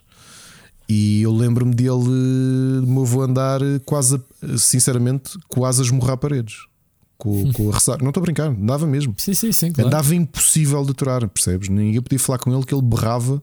Não, não era o meu avô, portanto estava completamente em desmame. Ah, E quando eu experimentei, cheguei a casa e disse ao meu avô: pá, experimentei este tabaco na escola, devia estar no nono ano, acho eu. Experimentei com uns amigos, epá, não gostei nada daquilo. E o meu avô disse: ainda bem. Mas nós tínhamos esse tipo de relação, percebes? De sempre deixarmos, sempre falámos abertamente as coisas, as consequências das coisas e ficou por aí. Rui, só que uma nota paralela: isto o mundo parece que nos ouve. Sabes quem é que há? Estávamos nós a gravar isto, a gravar este programa, há 50 minutos. Sabes quem é que esteve em direto na CNN a comentar o Will Smith ter dado um murro, uma chapada ao Chris Rock por causa de uma piada? O André Henriques. Não. Ou o, o Carlos Eduardo, Duarte. o Eduardo Madeira e o Nilton. Não. Ah, claro. Portanto, acho que pelas minhas contas estávamos nós a bater neles, figura- de forma figurativa, obviamente, de forma figurada, e, hum, e estavam E eles a ganhar dinheiro, a ganhar dinheiro num, programa de televisão. Pois, Ah, já viste? É verdade. Mas já agora, Muito isto, bem. vou eu fazer uma piada. Pedirem ao Eduardo Madeira e ao Nilton para comentar o humor está no mesmo patamar de me pedirem para falar de futebol. Badunce, badunce da noite. É? Oh meu Deus. Eu não quero comentar contigo futebol, aliás, eu não entro nas tuas conversas de futebol. Nunca falaste, nunca discutiste comigo futebol sequer na vida. Não, porque eu não, eu não gosto de discutir futebol. Não, eu, eu gosto de picar pessoas específicas que eu sei que, que se chateiam. Por exemplo, o. Mas não conseguias, Ricardo. Eu sei que não, o Seixas é fácil, Esquece. mas por exemplo, o Mocas, o. Mocas não é. Eu adoro brincar com ele porque ele não se chateia. Pronto. Mas de resto não gosto de falar a sério. Não, não nem pensar nisso. Depois comigo, comigo podes tentar, mas duvido que consigas. Eh, mas pronto, eu estou vacinado contra o futebol, felizmente. Faço muito bem. Ah, olha, estamos a entrar na reta final. Ainda tenho aqui mais dois apontamentos que quero falar contigo. Um deles é só uma nota rápida. Já há muito tempo não falávamos na- no NFT e na estupidez, mas o nosso amigo Bill Murray, para quem não se lembra, o ator dos Ghostbusters ou no Dia da Marmota, etc. ahm, disse que, que vai contar a sua história em formato de NFTs. Portanto, vai, vai vender cenas de NFTs, provavelmente, com, com uma coleção oficial eh, dos seus NFTs. Vais comprar, Ricardo? Que estupidez. Ele diz que é um veículo narrativo, pronto, eh, Tá bem. como outro qualquer. Boa. Eh, é um. Pronto, já que eu sou famoso antes ganhei dinheiro à minha conta, deixa-me cá ganhar eu dinheiro com a minha imagem, né? Parece bem. Sim, sim, boa. Uh, mas é legítimo que ele venda as cenas dele em NFTs, Ricardo. Ele, faça, é que é o- ele pode fazer o que é ele quiser. Por acaso, lembras-te que, que falámos sobre isso na, na no Lisbon Conference sobre os NFTs que o, que o Nuno Filha dela tinha uma, uma visão específica sobre os NFTs, do género de, de, de dares. uh, de relembrares as coisas, né? em termos de objetos, tal como tu tens um. Ele deu um exemplo, tal como tens um relógio que pertenceu ao teu pai e tu guardas aquilo que tem um valor sentimental, ele transfere para um objeto digital esse mesmo sentimento de, de posse. Faz sentido? Ah, ele falou nisso. Epá, o argumento dele é válido, obviamente. É aquilo que a gente diz que é o NFT, compra-se, disser alguma coisa. O problema é que o pessoal está a comprar NFTs, mas não é por causa deste, Não. desta é, forma é romântica, não é? é por especulação. É para vender, é para ganhar dinheiro, é para vender mais tarde. Pois. Só isso. É, o problema é esse. Mas pronto, o Bill Murray, força nisso, como eu costumo dizer, compra quem quer, portanto espero que vendas tudo. Ah, o primeiro, os primeiros lucros, diz aqui do primeiro token, vai reverter para caridade. Portanto, há sempre aquela do ah pá, atenção, que há aqui sempre o componente social da cena de caridade e tal. Não é tudo para mim, não é tudo para mim, Ricardo. Ok? Ahm, é isso. Temos que fazer NFT de um, um programa, Ricardo, um programa gravado em NFT e, e damos X% para caridade. Parece bem? Farias isso? Não. Demoraste a responder, hesitaste, pelo menos. Não, eu estava a pensar se dizia não ou não, caralho. Desculpa, desculpa esse, pá. Os NFTs mexem comigo. Era Meu capaz Deus. de dar uma chapada digital num NFT, por exemplo. Já viste? Pegaste num saquinho de NFTs e mandas à cabeça de alguém. Olha, é capaz de aleijar. Olha, notícia, eu, eu diria, notícia bizarra ou não? Ahm, para quem não sabe, os fundadores da Sierra foi ah, o Ken e, e a Roberta Williams. Portanto, um casal que continua feliz, Ricardo. Sim, vida. estavam aborrecidos durante a pandemia e decidiram fazer um. um Não, jogo. o Ken, o Ken é que estava aborrecido e então disse: Epá, vou fazer um jogo. Como é que foi? Foi assim qualquer coisa. Eh, e ela eh, e ele começou a estudar eh, como é que se chama aquela eh, linguagem de jogos? Uh, epá, o que é que se passa aqui? Hoje estou estou queimado, Ricardo. Está só do que? Unity? Eh, não é o, o? Unity. Uhum. Unity, ok? E, então resolveram fazer um jogo. Qual é que é o jogo que eles estão a pensar fazer? Eles já têm empresa e tudo, já têm 12 pessoas a trabalhar, eles estão de volta. Eles tiveram 25 anos para aí desde que venderam a Sierra, eh, tornaram-se os eremitas, basicamente não atendiam a, a entrevistas, ninguém sabia deles, ok? E de repente aparecem. Ah, então querem fazer aquilo que é o remake, digamos assim, do Colossal Cave Adventure Uhum. conhecido como Adventure ou Advent, eh, Em, Mas em em realidade, realidade- virtual. virtual. O, o que é estranho, e daí ser bizarro, é que, para quem não sabe, esta aventura nem sequer gráfica é. Portanto, eles ficaram conhecidos com os jogos de point and click, né? o Larry, o King's Quest, etc. Esta é uma aventura puramente texto. O Larry não era, Agora- dele, não era deles. Está-se que pronto, era da empresa. Não. Ok.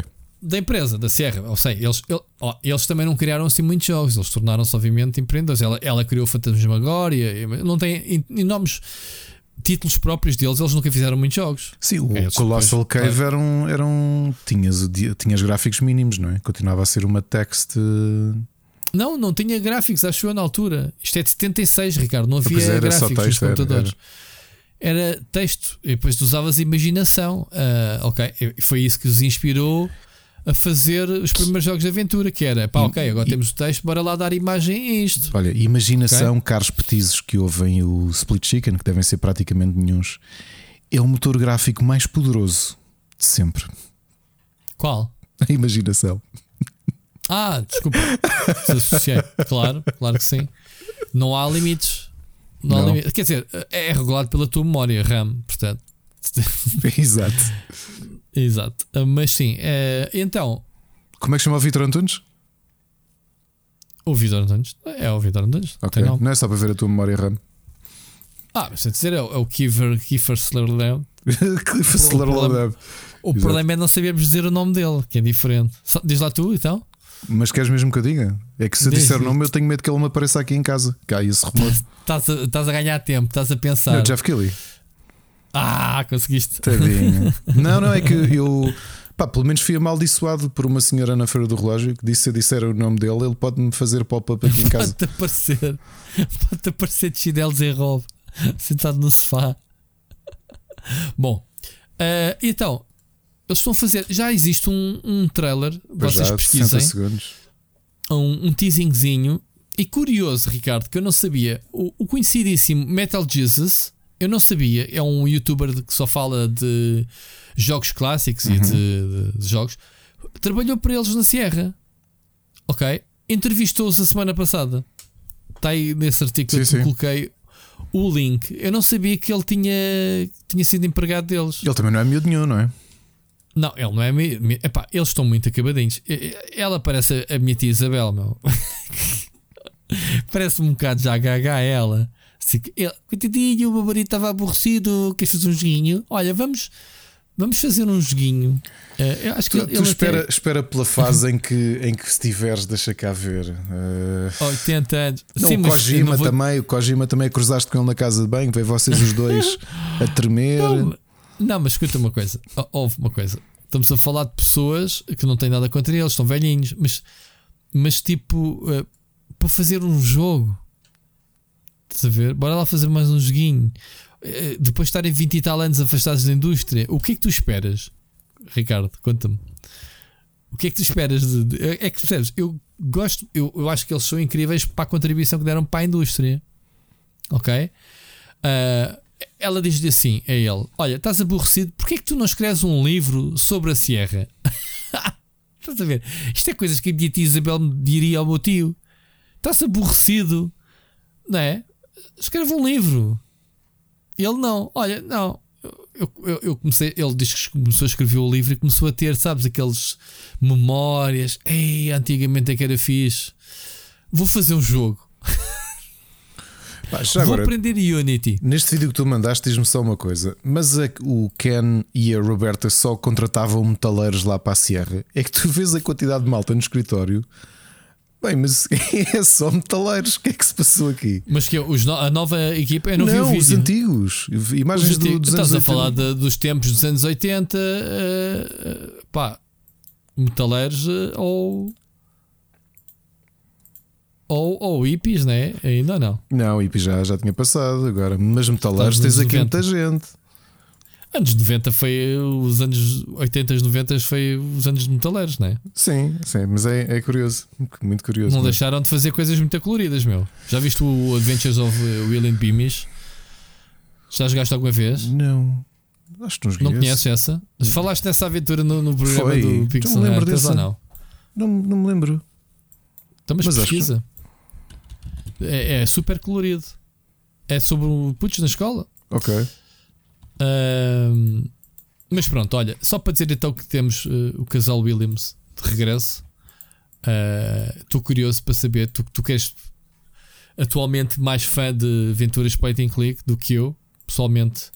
Uh, falando nisso, temos o Sibéria, né? Ah, o novo, Pá, supostamente. não à porta. mandaram. Pois eu pedi e não me mandaram.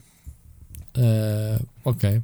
Já saiu, não já? Eu, eu para jogar o novo tinha que jogar todos os outros anteriores e não me apetece jogar o 3 que tu me ofereces carinhosamente. Ah, pois. Uh, muito bem.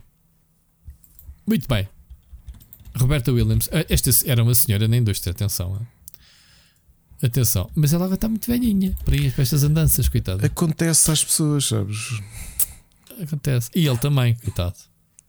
Mas pronto, ainda estarem dispostos uh, a voltar, já, já é fixe.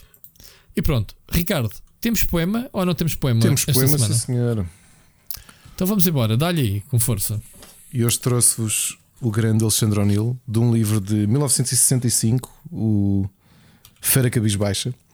Não esquecer, o Alexandre O'Neill morreu em 86, é um dos nossos grandes eh, escritores e poetas surrealistas. Fera Cabisbaixa, grande nome. Feira, Feira Cabisbaixa, é verdade. Ah, 1900 feira. Feira, Eu percebi fera. Fera, Feira Ok. Cabisbaixa também Feira. era um grande nome. Ah, fera que era. E aqui, aqui fica um poema de 1965 intitulado Made in Portugal. Peixe tão definido na praia, não relâmpago de prata, folha de navalha. Tirada da pança do mar, do recesso que a alimentava, lâmina boquiaberta, asco a tresmalhada. Peixe sem solução, máquina a parar, circular e vítrea aflição a olhar. Um momento surrealista do Alexandre O'Neill. A descrição dele é curioso que olhar ah, É surreal que eu não percebi nada do poema do peixe. é isso, é- a perspectiva dele é, é a visão como é que ou como é que ele identifica um, esta, esta forma de, de viver a, a faina hum, e a indústria do, do, do peixe tão ligada a Portugal. Portanto, foi aqui um momento um mais ou Ok. menos surrealista do, do O'Neill. Uh, novamente existe uma compilação lançada pela Siri Alvin. Acho que foi lançada há três anos. Pode ser adquirida no. Tem, tem toda a obra dele uh, de poesia. Se alguém gostar do Alexandre O'Neill, como eu gosto, uh, força. Muito bem, muito bem. Ricardo, vamos às sugestões Vamos, sim, senhor. e cum- cumpre-se cumpre que a gente vai ter um programa curtinho ou, ou nem por isso? É curtinho, entre aspas, não é? Vamos lá então, gameplay. Split Chicken. Gameplay. Esta semana temos eh, várias novidades. Eh, na sexta-feira saíram três jogos considerados granditos, né? Ahm, que eu tive a oportunidade de os jogar todos. Portanto, já nem te vou falar esta semana do Lost Ark. Pá, eu todos os dias que jogo, Ricardo, eh, cada vez me apaixono mais para o jogo e penso: é pá, tenho que arranjar mesmo muito tempo só para me dedicar a isto. É, é como. É como te darem, estás a ver uma tacinha de arroz doce e tu dizes assim: epá, eu queria era a travessa toda. Estás a ver? Sim. E é isto, eu ando a debicar a comer tacinhas de Lost Ark. Eu queria era comer a taça, que era passar aqui um, um domingo ou um sábado que eu não tivesse nada para editar ou gravar ou jogar para testar, só para isto. Bom, estou a adorar Lost Ark, continuo a adorar. Ahm, Sinto-me tentado em dizer que gostaria de fazer completionist ao jogo, Ricardo, o que é surreal, não é MMO. Siga. Ahm, uma das novidades então foi o Ghostwire Tokyo. ahm, que tu não jogaste, não é? Ah, passaste isso a um, Está o um Miguel. subordinado teu. Está o Miguel ao a jogar. Sim, o Miguel estava na lista de, de jogos dele. Olha, eh, eu, eu joguei e isto é muito, muito diferente. Eh, a gente estamos habituados ao- aos jogos do Senshi Mikami de terror, não é? O pai do Resident Evil, o Evil Within, já nesta nova empresa dele, a Tango eh, Gameworks, para o catálogo da Bethesda, eh, para a Microsoft, que por acaso é exclusivo para PlayStation 4, ironicamente. Eh, mantiveram seus contratos. Este jogo era para ser exclusivo para a PlayStation 4, não, desculpem, PlayStation 5 e 4, não sei se saíram para as duas. Uh, whatever. E então, isto não é um jogo de terror, é um jogo. Ok. É um jogo com fantasmas e com aberrações e com ambientes, às vezes de cortar à, à faca, mas não tem nada a ver com o Evil Within, que eu acho que foi dos jogos. Jogaste ou não? Os jogos mais de terror que eu vi nos últimos anos. Muito mais assustadores que o Resident Evil, de longe, o Evil Within. Joguei o primeiro. Ah, Joguei o primeiro. sim. Jogaste o primeiro, é o Uhum. suficiente. O primeiro, são os dois muito bons. O, o primeiro, tu lembras-te daqueles aqueles tipos que têm um cofre com arame farpado na cabeça que, Hum. que desapareciam, tel- teleportavam-se e apare- apareciam tipo atrás de ti. Epá, são os tipos. Imagina um cofre, sabes os cofres? Uhum. Um, um cofre enfiado na cabeça, atado com arame farpado. Houve. É das coisas mais assustadoras. Faz-me lembrar os uh, Pyramid Heads do Silent Hill ou uma coisa assim. Dentro desse medo. Neste. eh, basicamente é um jogo eh, mais ehm, sobrenatural, digamos assim. Eh, a Tóquio foi. desapareceu as pessoas todas, portanto, houve uma cena que fez com que as pessoas desaparecessem, ehm, deixando tipo no, numas roupas no sítio, eh, desaparecessem mesmo, e no lugar deles apareceram umas entidades eh, fantasmagóricas. eh, reconhecidas como os visitantes ou uma coisa assim. Ah, a nossa personagem foi das poucas, ou a única que, que não desapareceu, metade, ficou assim meio desfeito do olho, não sei o quê, mas foi, mas assumiu o fantasma de uma dessas pessoas que é um, um detetive, portanto, não sei o que é que a Tango tem, já o protagonista do Evil também era um polícia, um detetive. Ahm, e então, esse, esse rapaz ganha corpo eh, presente na cidade, mas ganha os poderes sobrenaturais do fantasma. E, e é um FPS, portanto, é um, um jogo de ação, não é um jogo de ação tipo um Doom, sei lá, um jogo de ação corrido, né? É um jogo de, com exploração aberta eh, em Tóquio. Portanto, a cidade até está muito gira. Portanto, eu nunca estive em Tóquio, não sei dizer. Há quem tenha feito elogios da, da representação da cidade. Obviamente, reconheço que estão lá os estereótipos todos de, de, de Tóquio, eh, as lojas, esse tipo de, de- de comércio que eles lá têm. ehm, e a cidade está gira. É grande, eh, é grande, mais ou menos é grandita, eh, anda-se bem. Outra vai sendo, vai sendo limitada por umas névoas que não te deixam passar. Pronto, tens que ir eh, clareando isso. Ahm, pá, e é isso, tens de descobrir um mistério. É, é- tu, em vez de teres armas, a única arma que tens assim mais convencional é um arco que dispara umas setas místicas. De resto, é tudo à base de magias que disparas das mãos. Ah, e é engraçado, portanto, não é fabuloso. Pá, eu, eu prefiro o terror do Evil Within, obviamente, ah, mas ele tinha avisado que este jogo ia ser bastante diferente. Ah, e é isso, é uma aventura do open world ligeira. Portanto, tens, olhas para o mapa e vês 50 mil ícones, mas metade deles não servem para nada. São lojas, são vendedores, são coisitas. Nada de especial. Não, tem, não tens, tens só história principal, missões secundárias, que são alguns fantasmas que tu encontras que te dão missões para tu fazer procurar o irmão ou o fantasma do irmão ou whatever. Um, e tens os collectibles para apanhares durante a cidade, não, tem- não é assim nada muito hardcore. Acho que o jogo até é bastante curto. Eu sei que são seis capítulos e eu já vou no 4 e eu joguei meia dúzia de horas. Acho que aqui é um jogo para uma dezena de horas, portanto esqueçam. Não é um, um open world como os outros convencionais. É assim um jogo de ação e aventura que tem liberdade né, suficiente, Ricardo, para, para andares a explorar, mas sem, sem te chateares muito. Ok? Curioso que o jogo, ah, não, não tens curiosidade deste. Não, nem por isso. nem por isso. Pronto. Ahm, joguei também, graças a ti que me ofereceste a tu aqui do, do Tiny Tana Wonderland, Como tu sabes que eu adoro a Gearbox. Eu gosto Um, muito de, de- Eu gosto muito de Borderlands e afins. Mesmo muito, muito, muito. Sim, mas sabes que eu fiz live na- no sábado ou na sexta? Na sexta-feira e hum, pá, tirando o meu ódio de estimação que eu tenho à Gearbox, eu também reconheço que Borderlands é muito bom. eh, os jogos, mais não só pelos visuais cel shading que dão a sua piada ao jogo, obviamente, mas eh, aquele conceito do, do Diablo, do, do loot, loot, loot, loot fest, estás sempre a apanhar armas novas e não sei o quê. Epá, e é exatamente o mesmo conceito neste. Não inventa nada. Este Tiny Tiny. eh, Teeny Tiny. Um, basicamente é baseado no DLC, conhecido do Borderlands 2, em, em que ela, neste caso, em que ela joga um jogo de tabuleiro, em que ela é uma Dungeon Master que faz as regras que quer. E é por isso é que tu tens. Numa idade medieval, eh, andamos lá com snipers e com metralhadoras e isso, portanto, vale tudo nisto. Não gosto muito. É que o jogo é um bocado confuso porque alternas entre jogo de tabuleiro, andas lá a controlar a personagem num tabuleiro, depois entras nas espécies das batalhas com os inimigos. Pá, é um bocado esquisito, mas é bonito o jogo. Ah, se me perguntares, gosto mais do Borderlands, gosto mais da aventura open world, mais as quests, essa cena, gosto mais do- da estrutura. Este é, é mais esquisito, ah, digamos assim, e não acrescenta assim nada ao, ao que foi feito.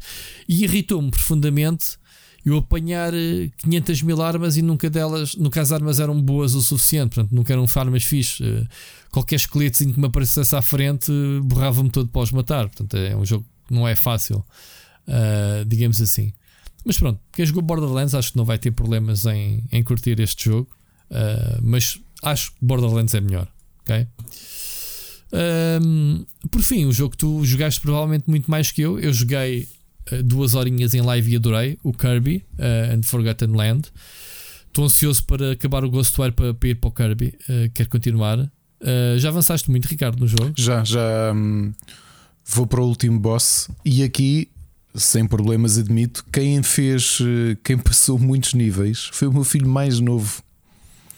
Uh, O jogo tivemos a- está muito acessível. Fizemos, Tá- tá sim, fixe. fizemos ali um bastante co-op, mas, Uhum, epá, mas foi para dois, engraçado que sim. ele entrou logo no mindset daquilo. Pá, o meu filho vai fazer 4 anos, ok? E dei por ele, ele já tinha passado dois mundos. Eu fiquei parvo a olhar para ele, depois voltou atrás, esteve ali a fazer os challenges. Uh, o Uhum. jogo está um bocadinho diferente, tens um sistema de upgrades que tu tens de usar não só uh, a currency do jogo, mas também umas estrelas especiais que ganhas se cumprires os challenges. Eh, pá, tá São mu- muito divertidos. tá muito- Adorei é. esses, esses challenges. o jogo, e o jogo está muito divertido. Os níveis estão muito divertidos com esta mistura de mundo real com, com jogo 3D. Sim, eh, eh, quando foi anunciado, o pessoal esperava, e nós também falámos aqui nisso, e, e cometemos esse erro, de pensarmos que o Kirby era um, um jogo open world, era portanto aquela estrutura já que a gente conhece, né, dos jogos open world, pelos gráficos, pelos vídeos que vimos. Não é, é um jogo por níveis. Cada nível tem uma série de objetivos eh, secundários, né, de collectibles que tu apanhas para completares a 100% do nível, mas são níveis fechados. Portanto, tens aquela liberdade das perspectivas, né, de- eh, para cima, para baixo, né? É, é, direcionar, podes andar livremente, podes apanhar até um. As transformações especiais são muito loucas. Com, um deles é o carro, o Modful, né? Eh, uma máquina de latas. Epá, sei lá, sim, há cones, coisas tão né? giras. Há bué, bué giras. O planador, ao nível que andas a planar, Sim, que sim, sim, uma. Uma, uma asa, ou o que é aquilo. Ahm, yeah, eu cheguei ao segundo mundo, Ricardo. Matei o, o, o primeiro boss. Uh, passei para os primeiros 5, 6 níveis do primeiro mundo. Cheguei- ah, ainda, ah, não, ainda explorei do segundo, que é as ilhas tropicais, né? as praias e isso. Yeah. Um, epá, é muito bonito o jogo, realmente. Uh, bonito, uh, jogabilidade fixe. Eu que não sou fã de Kirby, como tu sabes. uh, nesse aspecto, estão lá os poderes todos, fazem esse upgrade, como tu disseste, e as habilidades que tu conheces tornam-se mais poderosas, né? o boomerang, o fogo, etc. Mas gostei bastante das especiais. Eh, Quais são as novidades em termos de, de habilidades normais? Recorda-me lá se, Eu, eu acho que a grande coisa que tu notas são os upgrades que tornam as habilidades normais Os upgrades. melhores. Por exemplo, tu tens o drill que tu apanhas quando, quando engoles um. Que é o mais divertido. Acho que é das habilidades mais divertidas do jogo. Yeah. É, está muita gira porque como tu- o jogo agora é tridimensional, tu podes fazer aquela circunferência para criar um Sim. para criar uma, Uma espécie de, assim, de terremoto ali no, naquela, Terremoto. naquela zona. Sim, sim. Mas tu fizeres upgrade, passas a ter um lápis com uma fia na cabeça pá, e aquilo o dano é muito maior. Uh, e, epá, é, essencialmente é isso que tu notas que é tu tens os poderes que toda a gente conhece do Kirby, como é que eles são adaptados a um ambiente tridimensional e, e os upgrades que foram feitos a cada um deles. Portanto, eu já tenho praticamente os upgrades todos feitos do, do, do jogo, aliás. E novamente não fui só eu, foi o meu filho também. Eu vi uma altura que eu me levantei, fui arrumar a casa e quando dei por mim, eh, quando dei por ele, já ele tinha passado não sei o quê, andava ali a grindar os, o, o necessário, foi para a máquina de gacha também, tirar as, Uhum. As os colecionáveis. E- mas o jogo está muito giro. Sabes que eu adoro a série Kirby. É é uma série simples, obviamente. Eu acho que o Kirby sempre teve uma coisa interessante. Sempre teve duas camadas. Tens uma primeira camada mais familiar, mais infantil. Pá, qualquer criança consegue jogar o jogo e depois tem um desafio adicional para quem Mas quer todos os colecionar jogos da. Nintendo têm, eh, Ricardo. Sim, mas, Marios, mas o o- Kirby é muito, muito, muito acessível. Eu acho que do ponto de vista de dificuldade, os jogos do Kirby eh, das séries principais da Nintendo são de longe o mais, os mais acessíveis. Ou seja, uma criança tem se lhe mais dificuldade a passar um nível normal do Mario, por muito que ele seja fácil, do que um Kirby. O Kirby é mesmo um jogo muito acessível. E este tu notas isto, porque depois tens muitos segredos em que tu tens de estar atento. Eh, uma coisa que notei, porque, por exemplo, um, uma- um hábito que a HAL fe- sempre fez nos Kirby, eh, ou quase sempre, é, é tu teres de revisitar os níveis e ires com um poder específico para quando chegares a uma determinada zona conseguires Sim. utilizar o poder para ter acesso a uma zona secreta. É- Este ele mete lá o poder. menos, sim, este é muito menos evidente isso. Ou seja, como é um jogo tridimensional, eles jogam mais com a tua atenção ao detalhe. Portanto, um- uma zona escondida que tu se te encostares à parede passas e, e entras. Por Sim. exemplo, lembro um nível, um- não sei se já te chegaste ao, ao quarto mundo, que é, desculpa, ao terceiro mundo, que é uma feira popular. E tens um nível, por Não, exemplo, é tens uma zona secreta. tropicais. Tens uma zona secreta que tens um buraco na parede, mas tu não notas, porque como aquilo está tudo decorado. E tu, se fores a flutuar, entras no buraco e vês que aquilo é, é uma espécie de túnel para entrar numa zona secreta. E fazem muito isso, portanto. Ah, epá, bastante, bastante engraçado mesmo. Acho que é muito acessível e é dos melhores Kirby que já joguei. Acho que este risco de, de, de terem ido para um ambiente tridimensional ah, valeu ganho, completamente né? a pena. Sim. Completamente Eu a pena. estava a dizer que, que eu, apesar de não ser fã da série, gosto muito do Epic Yarn, que acho que, pá, em termos estéticos, eh, design é, fabuloso. A forma como eles aproveitaram ehm, todo o ecossistema das linhas de costurar para criar níveis, fecha eclairs, as linhas, os, os remendos, essas coisas todas, não é? Eh, E eu acho que é isso que, que distingue eh, a série, é a capacidade de pegar num tema, né? depois tivemos, tiveste outro que eu não gosto tanto, que é o das cores. Como é que se chama-se? O Color Splash ou uma coisa qualquer, não, não me recordo. Brinca com as cores. O, os- Pera, mas isso era, era um. Estás a falar do Canvas Curse? Esse? É capaz de ser esse. Sim, já não achei tanta piada, mas, mas centravam só no foco de, do, do, tudo que era desenho, não era? Uhum. Tinhas de desenhar os caminhos para ele. Para ele, sim, quase Pronto. como uma espécie de, de Sonic, mas tu é que ias desenhando os, os caminhos. É isso que estás a Uhum. dizer.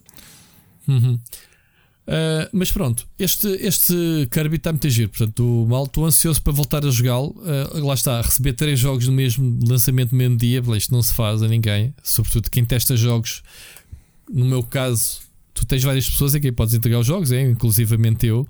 Eu, se quero os jogos no meu canal, ou, ou te chatei né, com um ou outro, ou neste caso faço-os todos. Portanto, mas estou ansioso para, para continuar o. E sabes o que é curioso? É que não, este é o 17 jogo do Kirby.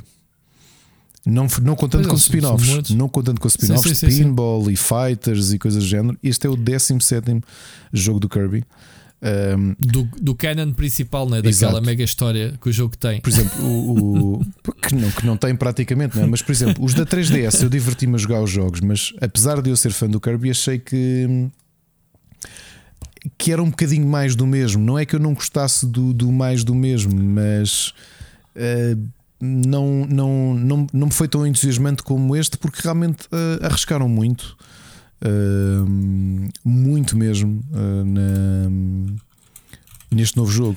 Eu, so- eu, por acaso estou. estou- Admira-me a mim do espólio. Está bem que o Epic Yard vem da Wii. E depois saiu na Wii U. Como é que a Nintendo ainda não recuperou para, para a Switch? Não é?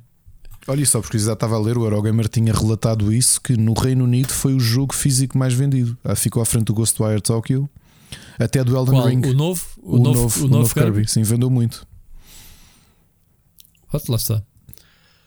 E, Muito bem. e agora está Eh, o Jorge a ouvir isto a dizer: não foi nada. Não... Não foi nada, vendeu 350 milhões no Japão. Vocês não sabem ler números. né? Eu não disse nada. Não disse nada. Mas, mas olha, fico muito contente porque o Kirby acho que merece. É um, é um personagem divertido, é acessível, é muito familiar. Ah, acho que tem potencial para se fazer coisas muito originais. Aliás, eles mostraram isso. Esta história dos mouthful ah, powers, não é? Do, do, do Kirby, dele Sim. absorver coisas reais. O gajo, o gajo engole tudo, meu. E, e em vez de, É em vez de ficar pá. só com poderes, fica ali uma espécie de pastilha elástica à volta do, Uhum, uhum. do objeto. Acho que está muito a giro. Acho que tem um potencial tremendo e espero que eles voltem a voltem a este ambiente 3D. Portanto, para mim é vencedor e que um dia mais tarde voltem outra vez ao bidimensional, de onde onde o Kirby sempre esteve. Mas para já, eh, isto portanto, é um grande salto. Tiveste 10 anos com muitos lançamentos de Kirby na 3DS, muitos mesmo. Uh, portanto, começaste 2011 com o Return to Dreamland na Wii, um jogo bidimensional. Uhum. Depois tiveste três jogos, aliás, dois jogos eh, principais na Switch, dois, eh, mais um na Wii U que foi o Rainbow Curse. Eh, que tu, se esse, também, esse é o mesmo estilo do Canvas Curse, portanto, tu deves ter analisado esse jogo. Tu tinhas de ir desenhando também com a caneta do, Eu acho que era isso que eu estava a dizer das Pronto, canetas porque esse é uma sequela, esse é uma sequela do, do Canvas Curse, que originalmente saiu na DS. Do, a ideia era a mesma. Portanto, eles continuaram, continuaram isso. Mas tiveste muitos lançamentos na muitos lançamentos na 3DS e até na na na Switch, na Switch já tiveste muitos lançamentos, está bem que não foram high profile, Uh, se virmos assim, tiveste o Star Allies, talvez tenha sido os, foi o último main game saído para a Switch, mas ainda tiveste o Fighters, tiveste o Battle Royale, ainda saiu, não, ainda saiu para a 3DS. Portanto, sim, o, o Kirby é uma máquina de fazer dinheiro também, não é? Uh, isso, isso é óbvio. Muito fixe. Bom, mais, o que é que tu tens mais, Ricardo, em termos de sugestões? Olha, tenho. hum, eu já tinha falado dele aqui, mas entretanto meti-lhe mais 30 horas e acabei. O Grow Song of the Evertree, que é um farming simulator daqueles relaxantes. Achei muito repetitivo, mas estava tão mergulhado a ver notícias da- e comentários da guerra que fui jogando aqui à noite e acabei-o. Acho que havia muita coisa que podiam mudar, nomeadamente o interface. Era um bocadinho. Uh, não era muito confortável mudar de, de foice para uh, jarro, para sementes, portanto tinha de estar sempre a carregar no R1, L1 para mudar de uma, de uma para a outra. E acho que já houve jogos que resolveram isso de melhor forma. Uh, entretanto, uh, joguei um roguelite muito diferente. Uh, eu, quando escrevi sobre ele, disse que ele era um cruzamento entre Balloon Fight com sei lá, com, com roguelite. Porquê? É um jogo que está em demo ainda na- na- no Steam. Eu não sei se está demo acessível a toda a gente. Eu recebi um código de acesso a, a demo e é uma coisa curiosa é que o jogo me parece já terminado. Aliás, uh, Mas só tens direito a demo, quem é, quem é que tu és? ma- mas a parte irónica é que eu acho que a demo não está aberta a toda a gente. E quando tu jogas a demo que, que eles deram acesso a. Normalmente tu recebes um código antecipado. E mesmo que o jogo não esteja lançado, para, para quem não sabe, já agora por curiosidade, quem, quem nos ouve e não faz review de jogos, o Steam tem uma forma de. Nós podemos receber um código de um jogo que não saiu ainda e recebemos um aviso a dizer que o jogo não saiu. Por exemplo, numa PlayStation, se nós recebermos um código de um jogo antecipado, ele faz download do jogo. Porquê? Porque o sistema é um bocadinho diferente. Na PlayStation, se recebemos o código, é porque o, a página de produto e o produto já está disponível na rede. Ok? Por isso é que tu recebes um, um Horizon, recebeste o Horizon e automaticamente descarregaste-o. E ele não Yeah. estava ainda adquirível pelos outros jogadores.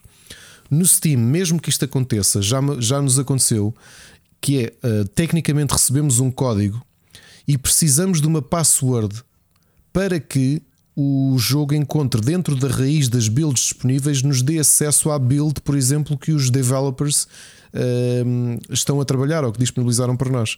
E isso faz, uhum. posso-vos dizer só por curiosidade, isto aqui faz um upgradezinho normalmente, quando dão um trial, fazes, metes esse código e ele faz a atualização para a versão final, por é, exemplo. Por exemplo, para vos dizer, se vocês estiverem na vossa library no Steam e carregarem no botão direito nas properties, o que nos é dado a possibilidade quando jogamos, eh, quando recebemos um código, mesmo que seja um AAA que ainda não saiu, para nós termos acesso antecipado, vamos até betas, colocamos uma password que nos uhum. deram e depois aí já está, porque no Steam, quando compramos um jogo ou quando nos dão acesso a um jogo que não foi lançado, nós não temos botão de download.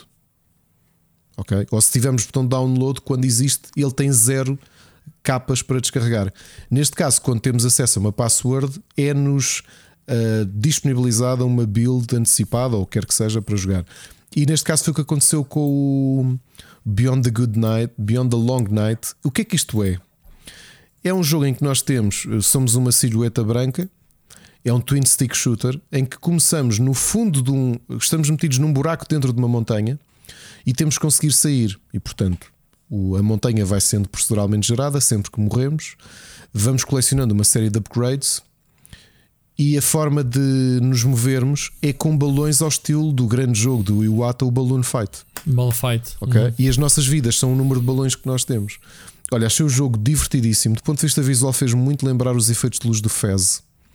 E nunca esperei gostar tanto de um jogo. O jogo é difícil, não acho injusto, acho um bocado difícil, mas não acho injusto. Mas que misturasse, uh, ou seja, é um roguelike completamente diferente, porque não é platformer, é mesmo tu andas a explorar sala uh, após sala, mas a flutuar com um balão, com balões. Isto tem aqui muito de Celeste também, né? Vai, Sim. aproveita um bocadinho Olha, gostei, e, vibe. É, e gostei bastante. Acho que é um jogo, um indie com potencial. Se, se quiserem ter sob, sob o vosso olhar, não sei quando é que sai, eles não deram ainda a data definida, mas parece-me um, um jogo diferente dentro de tanta coisa igual que tem saído. Este aqui parece-me parece uma boa aposta. Ok. E jogos, estamos falados? Estamos a falar de jogos, sim senhor. Então, vamos para as recomendações de séries. Recomendações. E mantens-te, mantém a palavra, continua. Olha, vida enfiada o Bad Vegan Uh, porque isto ontem. na onda uhum. de documentários sobre vigaristas uh, achei me, sinceramente, achei me a história. Eu também. Eu também. Uh, acho... estás, estás quatro episódios à espera, tipo, mas qual é que é o. Exato. sim, há ali, é um, é há ali um reveal, mas depois ficas, ah, era isto, ok, pronto. Ou seja, achei o pois. Tinder Swindler muito mais interessante e muito mais empolgante sim. da forma como foi contado. Sim, sim. E este, sim, sim. não sei, sabes o que é que me pareceu? E não quero ser cínico e não quero duvidar das pessoas. Mas como tu tiveste foi a perspectiva dela, não tens o, o é, lado. É, o parece um documentário para limpar a imagem. É. É. Uh, isto, e traços largos para, para perceber isto. Uh, há esta, don, esta entrepreneur, uh, não lembro como é que ela se chama, criou um restaurante que era raw vegan. Portanto, tu ias lá e tu comias só comida vegetariana, mas não, ou seja, não havia nada cozinhado, era tudo cru e tornou-se dos restaurantes mais uh, uh, badalados, badalados de, Nova York, ao ponto de toda a gente queria, havia muita gente com muito dinheiro que queria que ela abrisse vários restaurantes até em vários sítios do mundo. Uhum. Ela envolveu-se com um tipo e esse tipo era muito misterioso. Aparentemente era um Black Op. Militar. era um Black Op, Black Op e, e foi-lhe pedindo dinheiro ao ponto de o negócio dela foi à vida e ela deixou de pagar os salários aos funcionários mais do que uma vez. Foram anos e anos disto, é? Sim, e, e é isto. E, portanto, depois, quando percebemos, ouvimos ali o lado dela, ouvimos uh, depois como é que eles são presos, que é a parte irónica que eu não vou dizer, porque acho que estraga um bocadinho a razão pela qual eles são presos, são apanhados. Isso foi a primeira coisa que eu soube antes de ver uh, a cena. Foi, e, epá, e achei, achei pronto, a história, ok. Ou seja, parece uma história. Sabes que é curioso? No outro dia tinha lido uma, uma opinião interessante que é a Netflix está a criar aqui um espectro que são histórias que tu contavas numa hora, mas que são esmifradas para caber numa série de 4, 6, 8 episódios. Foi o que aconteceu com a Invent, Inventing Anna, sobre a Anna Delvey. Ainda não vi, tenho que ver isso. Uh, uhum. E acho que é o que aconteceu com esta Bad Vegan. Eu acho que aquela história, como no Tinder Swindler, que era um filme de uma hora e dez, uma hora e quinze, Exato. isto contava-se numa hora e qualquer coisa. Contava-se, sim. Eh, eu não, eu não, não, não, não percebi porque é que esticaram tanto. Aliás, eu comecei a ver esta, esta série, que foi a Mónica que até descobriu. Ahm, vimos o primeiro episódio e, como ficou em cliffhanger, pensei, "Então, mas isto continua, isto não é um, um documentário único. E fomos ao engano, não tínhamos percebido que era uma minissérie. Pronto, depois vimos três, deixámos um ontem, acabámos de ver o último. Pá, e o desfecho final, o É, remate, pá, foi sim. tipo. Olha, ahm, sabes como, é que eu, é? sabes como é que eu vi isto? Em Que é uma velocidade e meia. Né? Que, ela, que, ela, que ela faz para ele. Sim, tipo, esse, ah, é? esse telefonema. Sim, esse telefonema eu também fiquei tipo, ah, espera, quatro episódios para depois acabar assim? Epá, muito estranho. E olha, o que eu estava a dizer, visto, este, este é o tipo de filmes ou séries que se ajusta bem ver a uma velocidade e meia, porque aquilo não tem nada de. Pois, Epá, nada, nada, nada, nada. Portanto, é assim, sinceramente, eh, está aqui nas recomendações, mas eu não recomendaria a verem, sinceramente. sim, eu também, eu também concordo contigo. Acho a história não- perfeitamente não fiquei- banal. Vemos quatro, estamos a gramar com quatro episódios, depois depois chegar ao fim. Ah, é, ok. Deve haver montes de histórias dessas, é isso. para explorar isto. É não isso. Eu também pensei, aliás, tu só na indústria de videojogos, se quisesse explorar histórias parecidas, portuguesa, Pois, espera, Pois. na indústria portuguesa, tu conseguias fazer documentários destes. E, e não digo mais nada. adiante. Olha, ah, mais Star Trek New Generation. Olha, pois é, uh, deu-me um vibe de, de ir ver. Isso já tem. Isso já é tipo. Estás-te a preparar O- o- para o, news. Epá, tu- o tu- Picard? Sim, sim. Uh, queria ver o Picard, mas pensei, não. Eu vi episódios soltos do New Generation, vou ver isto tudo de seguido. Mas não Uh, viste ainda nada do, do Picard? Não, não vi nada. Nada, nada, nada. Ainda não vi a segunda season. Não. Primeira vi. Como tu falaste tanto aqui, eu pensei, epá, eu não vou mergulhar É, pá, no mas Picard. não tem nada a ver, tu vais ficar desiludido, se calhar. Não, se calhar não, não sei. O, o Picard é uma série que os pés assentes na Terra, ok? Percebes? Não tem nada a ver com os Generations. Ou seja, ele vai buscar personagens, mas é uma série. eh, O que é que é o The Generations? É o conceito de Star Trek, não é? É viajar, certo? Uh, Ricardo. sim, mas o primeiro episódio é muito interessante que introduz tal personagem do Q. Uh, aliás, eu acho que o primeiro episódio do New Generation, isto olhando do ponto de vista de contexto do, do Star Trek, primeiro é que depois de tantos anos depois da série original, é o regresso da, de Star Trek, não é? Com, com um elenco completamente novo. Acho que é um episódio muito interessante para te situar os personagens deste novo elenco, não é? O Data. Ok, então vou-te dar uma informação que tenho à minha frente. Boa sorte nos 178 episódios sei. que tens para ver antes de Eu começar sei o disso. E logo o primeiro Tem- episódio é uma hora e qualquer coisa. 2024 a gente volta a falar no, na Olha, lembras que eu comecei a. a- A ver, vamos. Não sei. A ver, vamos. Epá, porque ainda por cima, no, eu, eu aproveitei, só por curiosidade, fui ver o ranking que, que toda a gente coloca de melhores séries de Star Trek. O Next Generation está em segundo para praticamente toda a gente, porque a que toda a gente gosta é das menos conhecidas, que é o Deep Space Nine, que começou praticamente no final do, do Next Generation. Que o Next Generation termina em 94, acho eu, e o Deep Space Nine começa em 93. Já não vi, já não vi essa por acaso. Pois, e, e- Aliás, eu nunca fui muito Trek, portanto. uh, sou recentemente. Conheci- começaram séries novas, há aí coisas novas de oh, Star Rui, Trek. E é um luxo tu teres uma Netflix com as séries todas completas. Sim. Percebes? A- Agora digo-te uma coisa. E já viste o Discovery ao menos? Comecei a ver e não, não me clicou. A sério? Yeah. Epá, como é que é possível? Para mim é a melhor série de Star Trek, é moderna, bonita. Não me clicou nada, nada, nada, nada. Tem, tem várias ligações com, com, com a série original. uh, fogo. Matt Spock. Enfim, pronto, está bem. Está bem, tu é que sabes. Estou ansioso para ver a nova season, porque ainda não comecei a ver, uh, porque houve, houve uma paragem de mid-season. O Siri é que me manda avisar quando é que voltam não voltam, mas eu preferi esperar uh, para ter toda completa. Mas pronto. Uh, mas o, o Packard é muito bom, pá. Só que é uma série diferente. É uma série. Ele já velhito, né? já reformado, né? digamos assim. Uh, muita gira também. Força nisso. Uh, tens mais alguma coisa? Séries não. Pronto, eu, eu trouxe a semana passada, uh, no meu caso, o Dexter New Blood. Uh, pá, pronto, depois de ter acabado de ver a season, dá uma sensação que foi feita para os fãs que não ficaram satisfeitos com o final da, da season e fizeram esta. Tenho pena, não tenho a certeza se, o, se, a série vai continuar ou não no futuro. Tenho pena deles não, não relançarem, digamos assim, a série. Um, eu gostei, gostei da série, gostei dos elementos que colocaram. Não vou contar nada porque o Dexter é daquelas séries que tens que ver mesmo tu para ter algumas reviravoltas giras e uh, de ver. Tu, tu viste as, as originais? Não, não disse, só vi as duas primeiras temporadas da original. As duas primeiras, ok. Pois então não, para ti não faz sentido. Tens, tens que ver assim. Esta aqui é que tinhas mesmo que ver a, a original completa para perceber esta, esta nova season. Ou pelo menos para situá-la e, as relações com, com a primeira. Olha, e, mas gostaste do. Mas ficou por aqui ou vai ter. Uh, vai... Epá, uh, vai ficar por aqui, sim mas há planos para eventualmente expandirem de outra forma.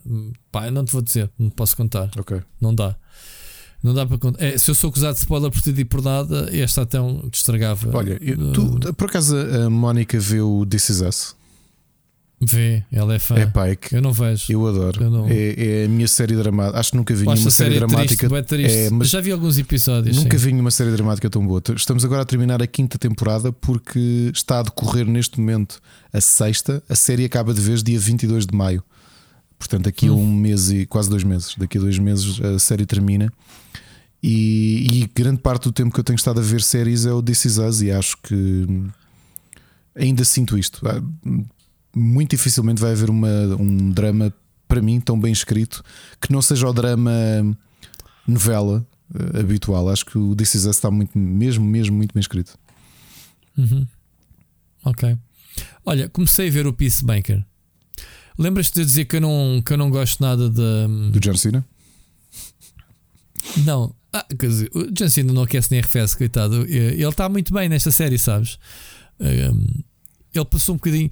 Explica-me lá, no, no filme original, no. Uh, como é que se chama-se? O Suicide Squad? O Suicide Squad. Que, pá, eu, eu, nunca consigo decorar o nome do, do rei do filme, eu não gosto nada, não sei por que razão, não clica. O Suicide Squad é estúpido, a gente já sabe que é, é, é estúpida para caraças. Esta aqui eleva o nível de estupidez a, a 10 vezes. Tu lembras do Peacemaker?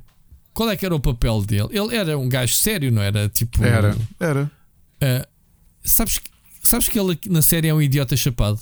Curioso. Mas um idiota. Um, mas tu, tu, sabes o que é aquele tipo de humor que está ao nível do Jim Carrey? Do, das piadas de que mete órgãos genitais e essas cenas todas. Mas a série é boa sequer ou nem por isso? É muito divertida. Estás a ver? Aí é que está a cena. Eu, eu, eu que detesto os filmes, estou a adorar. Ainda não acabei de ver, vou para aí a meio. Estou a adorar uh, porque é mesmo. Riste mesmo genuinamente com aquilo. Riste que é estúpido. Olha, não, já viste o genérico, provavelmente? Não.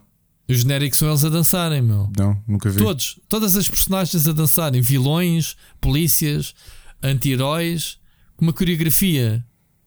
Nunca viste? Não. Pá, quando acabar o programa vai ver o genérico. Agora, isso é, é atuada para a série toda. Como é que se chama aquele ator, o, o Patrick, uh, o que faz o Terminator, aquele, o, o Robert Patrick. Que, Robert Patrick, faz de pai dele. ok. Um, a série é, é mais uma daquelas missões. Eles têm que matar eh, os butterflies. Os butterflies são uma espécie alienígena que anda por ali. E já sei o que gajo... um personagem que é o Vigilante também está lá, não é? Pá, o Vigilante é uma pedra do caraças, é um gajo que se esconde atrás do caixote a dizer vá, a gente já te deu salada aí. O gajo, não, não, eu estou aqui escondido, ninguém me viu. Também estás a falar, não, mas isto é só para te enganar. Pá, é este tipo, ah. piada. Epá, mas é muito estranho para os dois personagens, tanto para o Peacemaker como para o Vigilante, que eram os dois personagens seríssimos lá. O Vigilante. São os dois, são os dois, uh, assim. Qual deles é que se suicida? Eu lembro-me de ver uma espécie de graphic novel deles. Um, que um deles suicida-se. Qual é que. Uh, foi Vigilante, foi. Que ele era um, ju, um juiz, se bem me lembro. Sim, o, vamos lá, o Peacemaker é um tipo que mata pessoas, bandidos. Ele diz que pá, só mata se, se, forem mesmo maus e, e, tem que meter umas pombas nas armas que ele usa.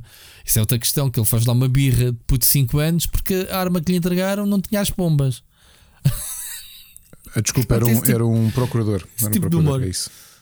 Ok. Eh, epá, eu acho, eu acho que sim. Vê, vê a série. Vê a série. Tu, ah, tu vais, se gostaste dos filmes, gostaste do filme, tu vais adorar. É, é estupidamente divertida, nonsense. Um, Sim, mas o Doom Patrol também é um bocadinho, não é? E eu gosto muito do Doom Patrol. Doom Patrol, ainda não vi. Eu só vi o, o episódio dedicado no, no, no outro filme dos. Como é que era? Do, Dos Titans. dos Titans, sim. Eh, este aqui é muito. Agora, o John Cena, eu, não, eu, eu fiquei com a impressão, para lá, mas ele, ele aqui é um idiota do caraças, meu. Eu, no filme ele era um gajo sisudo, eh, mas o gajo está ele está bem, sabes? O gajo está fixe na, na série, como ator e tudo, está tá porreiro.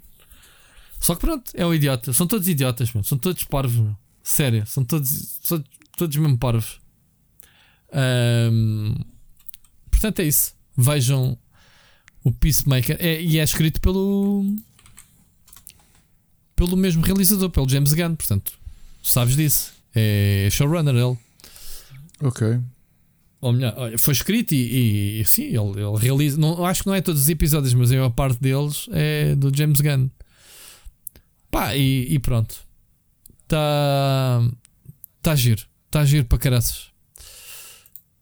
Ah, e, e é porquinha a série, é mesmo piadas de, de- de cont- contextos sexuais ah, que tu vais ver mesmo em que se vê coisas mesmo explícitas, mesmo, mesmo tipo, mas espera lá, isto, isto passa, ok, depois tu vês e contas. Ah, pronto, foi isto que eu vi esta semana. Ah, tu tens aí mais uma Tenho uma sugestão, de um board game. board game. Eu não me lembrava que eu, que eu tinha comprado uma caixinha pequenina.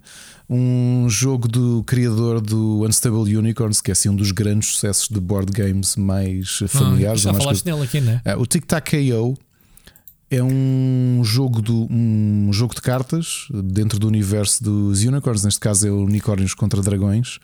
E está muito bem pensado porque é uma espécie, é um jogo do galo. Ou seja, tu tens uma grelha que podes jogar 3x3 ou se quiseres na versão mais difícil 4x4 e jogas com. eh, Tu baixas cartas que são criaturas que têm poderes especiais e cada equipa, porque aquilo dá para jogar um contra um, dois contra dois ou um contra, hum, ou um contra dois. Portanto, podes, podes fazer dessa maneira. Sendo que quando é por equipas, estão a- a- com o mesmo conjunto de cartas, vão jogando à vez. E tu recebes uma carta com um objetivo, ou seja, dizem-te quais é que são as posições, qual é que é a linha que tens que fazer para, para, para ganhar o objetivo. Imagina que é uma, uma diagonal, que é uma vertical, estás a perceber? Ou que é uma coisa diferente, tipo um 1, 3 e um 7. Tens de ter cartas nesse sítio e, e ganhaste o objetivo. Muito giro, pá. Fiz três partidas com o meu filho, divertimos imenso. Tem, tem, uma, tem a componente mais. Uh, tu tens cartas de magia, tens cartas de, de criaturas, de conseguires mover cartas no, no tabuleiro e aquilo jogámos só com a grelha simples, tipo 3x3, como o velhinho jogo do Galo, muito divertido. Adorei o jogo. Eu acho- Estes tipos são tão bons a fazer jogos acessíveis e, e, pá, e baratos. Portanto, o jogo acho que me custou 19 ou 20 euros. Mas tinha chegado o ano passado e eu coloquei ali no armário e, pá, e por acaso estava a arrumar o armário. Quando são muitos jogos pequeninos, eu normalmente ponho ali no armário e às vezes perco-lhes um bocadinho o rasto. E, e fui jogá-lo, pá, adorei. Portanto, se, para quem gostou de Unstable Unicorns, Tic Tac KO está KO tá muito bem pensado, mesmo muito bem pensado. Muito bem. Ricardo, estamos falados esta semana. Foi um programa curto mesmo assim. É, é, quase 3 horas, está curtinho, está sim senhor. E olha, e, e notei que fal- falhámos um, um tema, mas podemos Pois foi, deixar deixamos para a semana. semana. Eu também reparei, também reparei nisso. Uh, foi sem querer, mas pronto, nem, nem vou dizer agora para o pessoal. Ah, não, não falaram. Falamos para a semana. Então pronto, e por falarem para a semana, Ricardo, ouvimos para a semana. Um para a semana. Um grande abraço.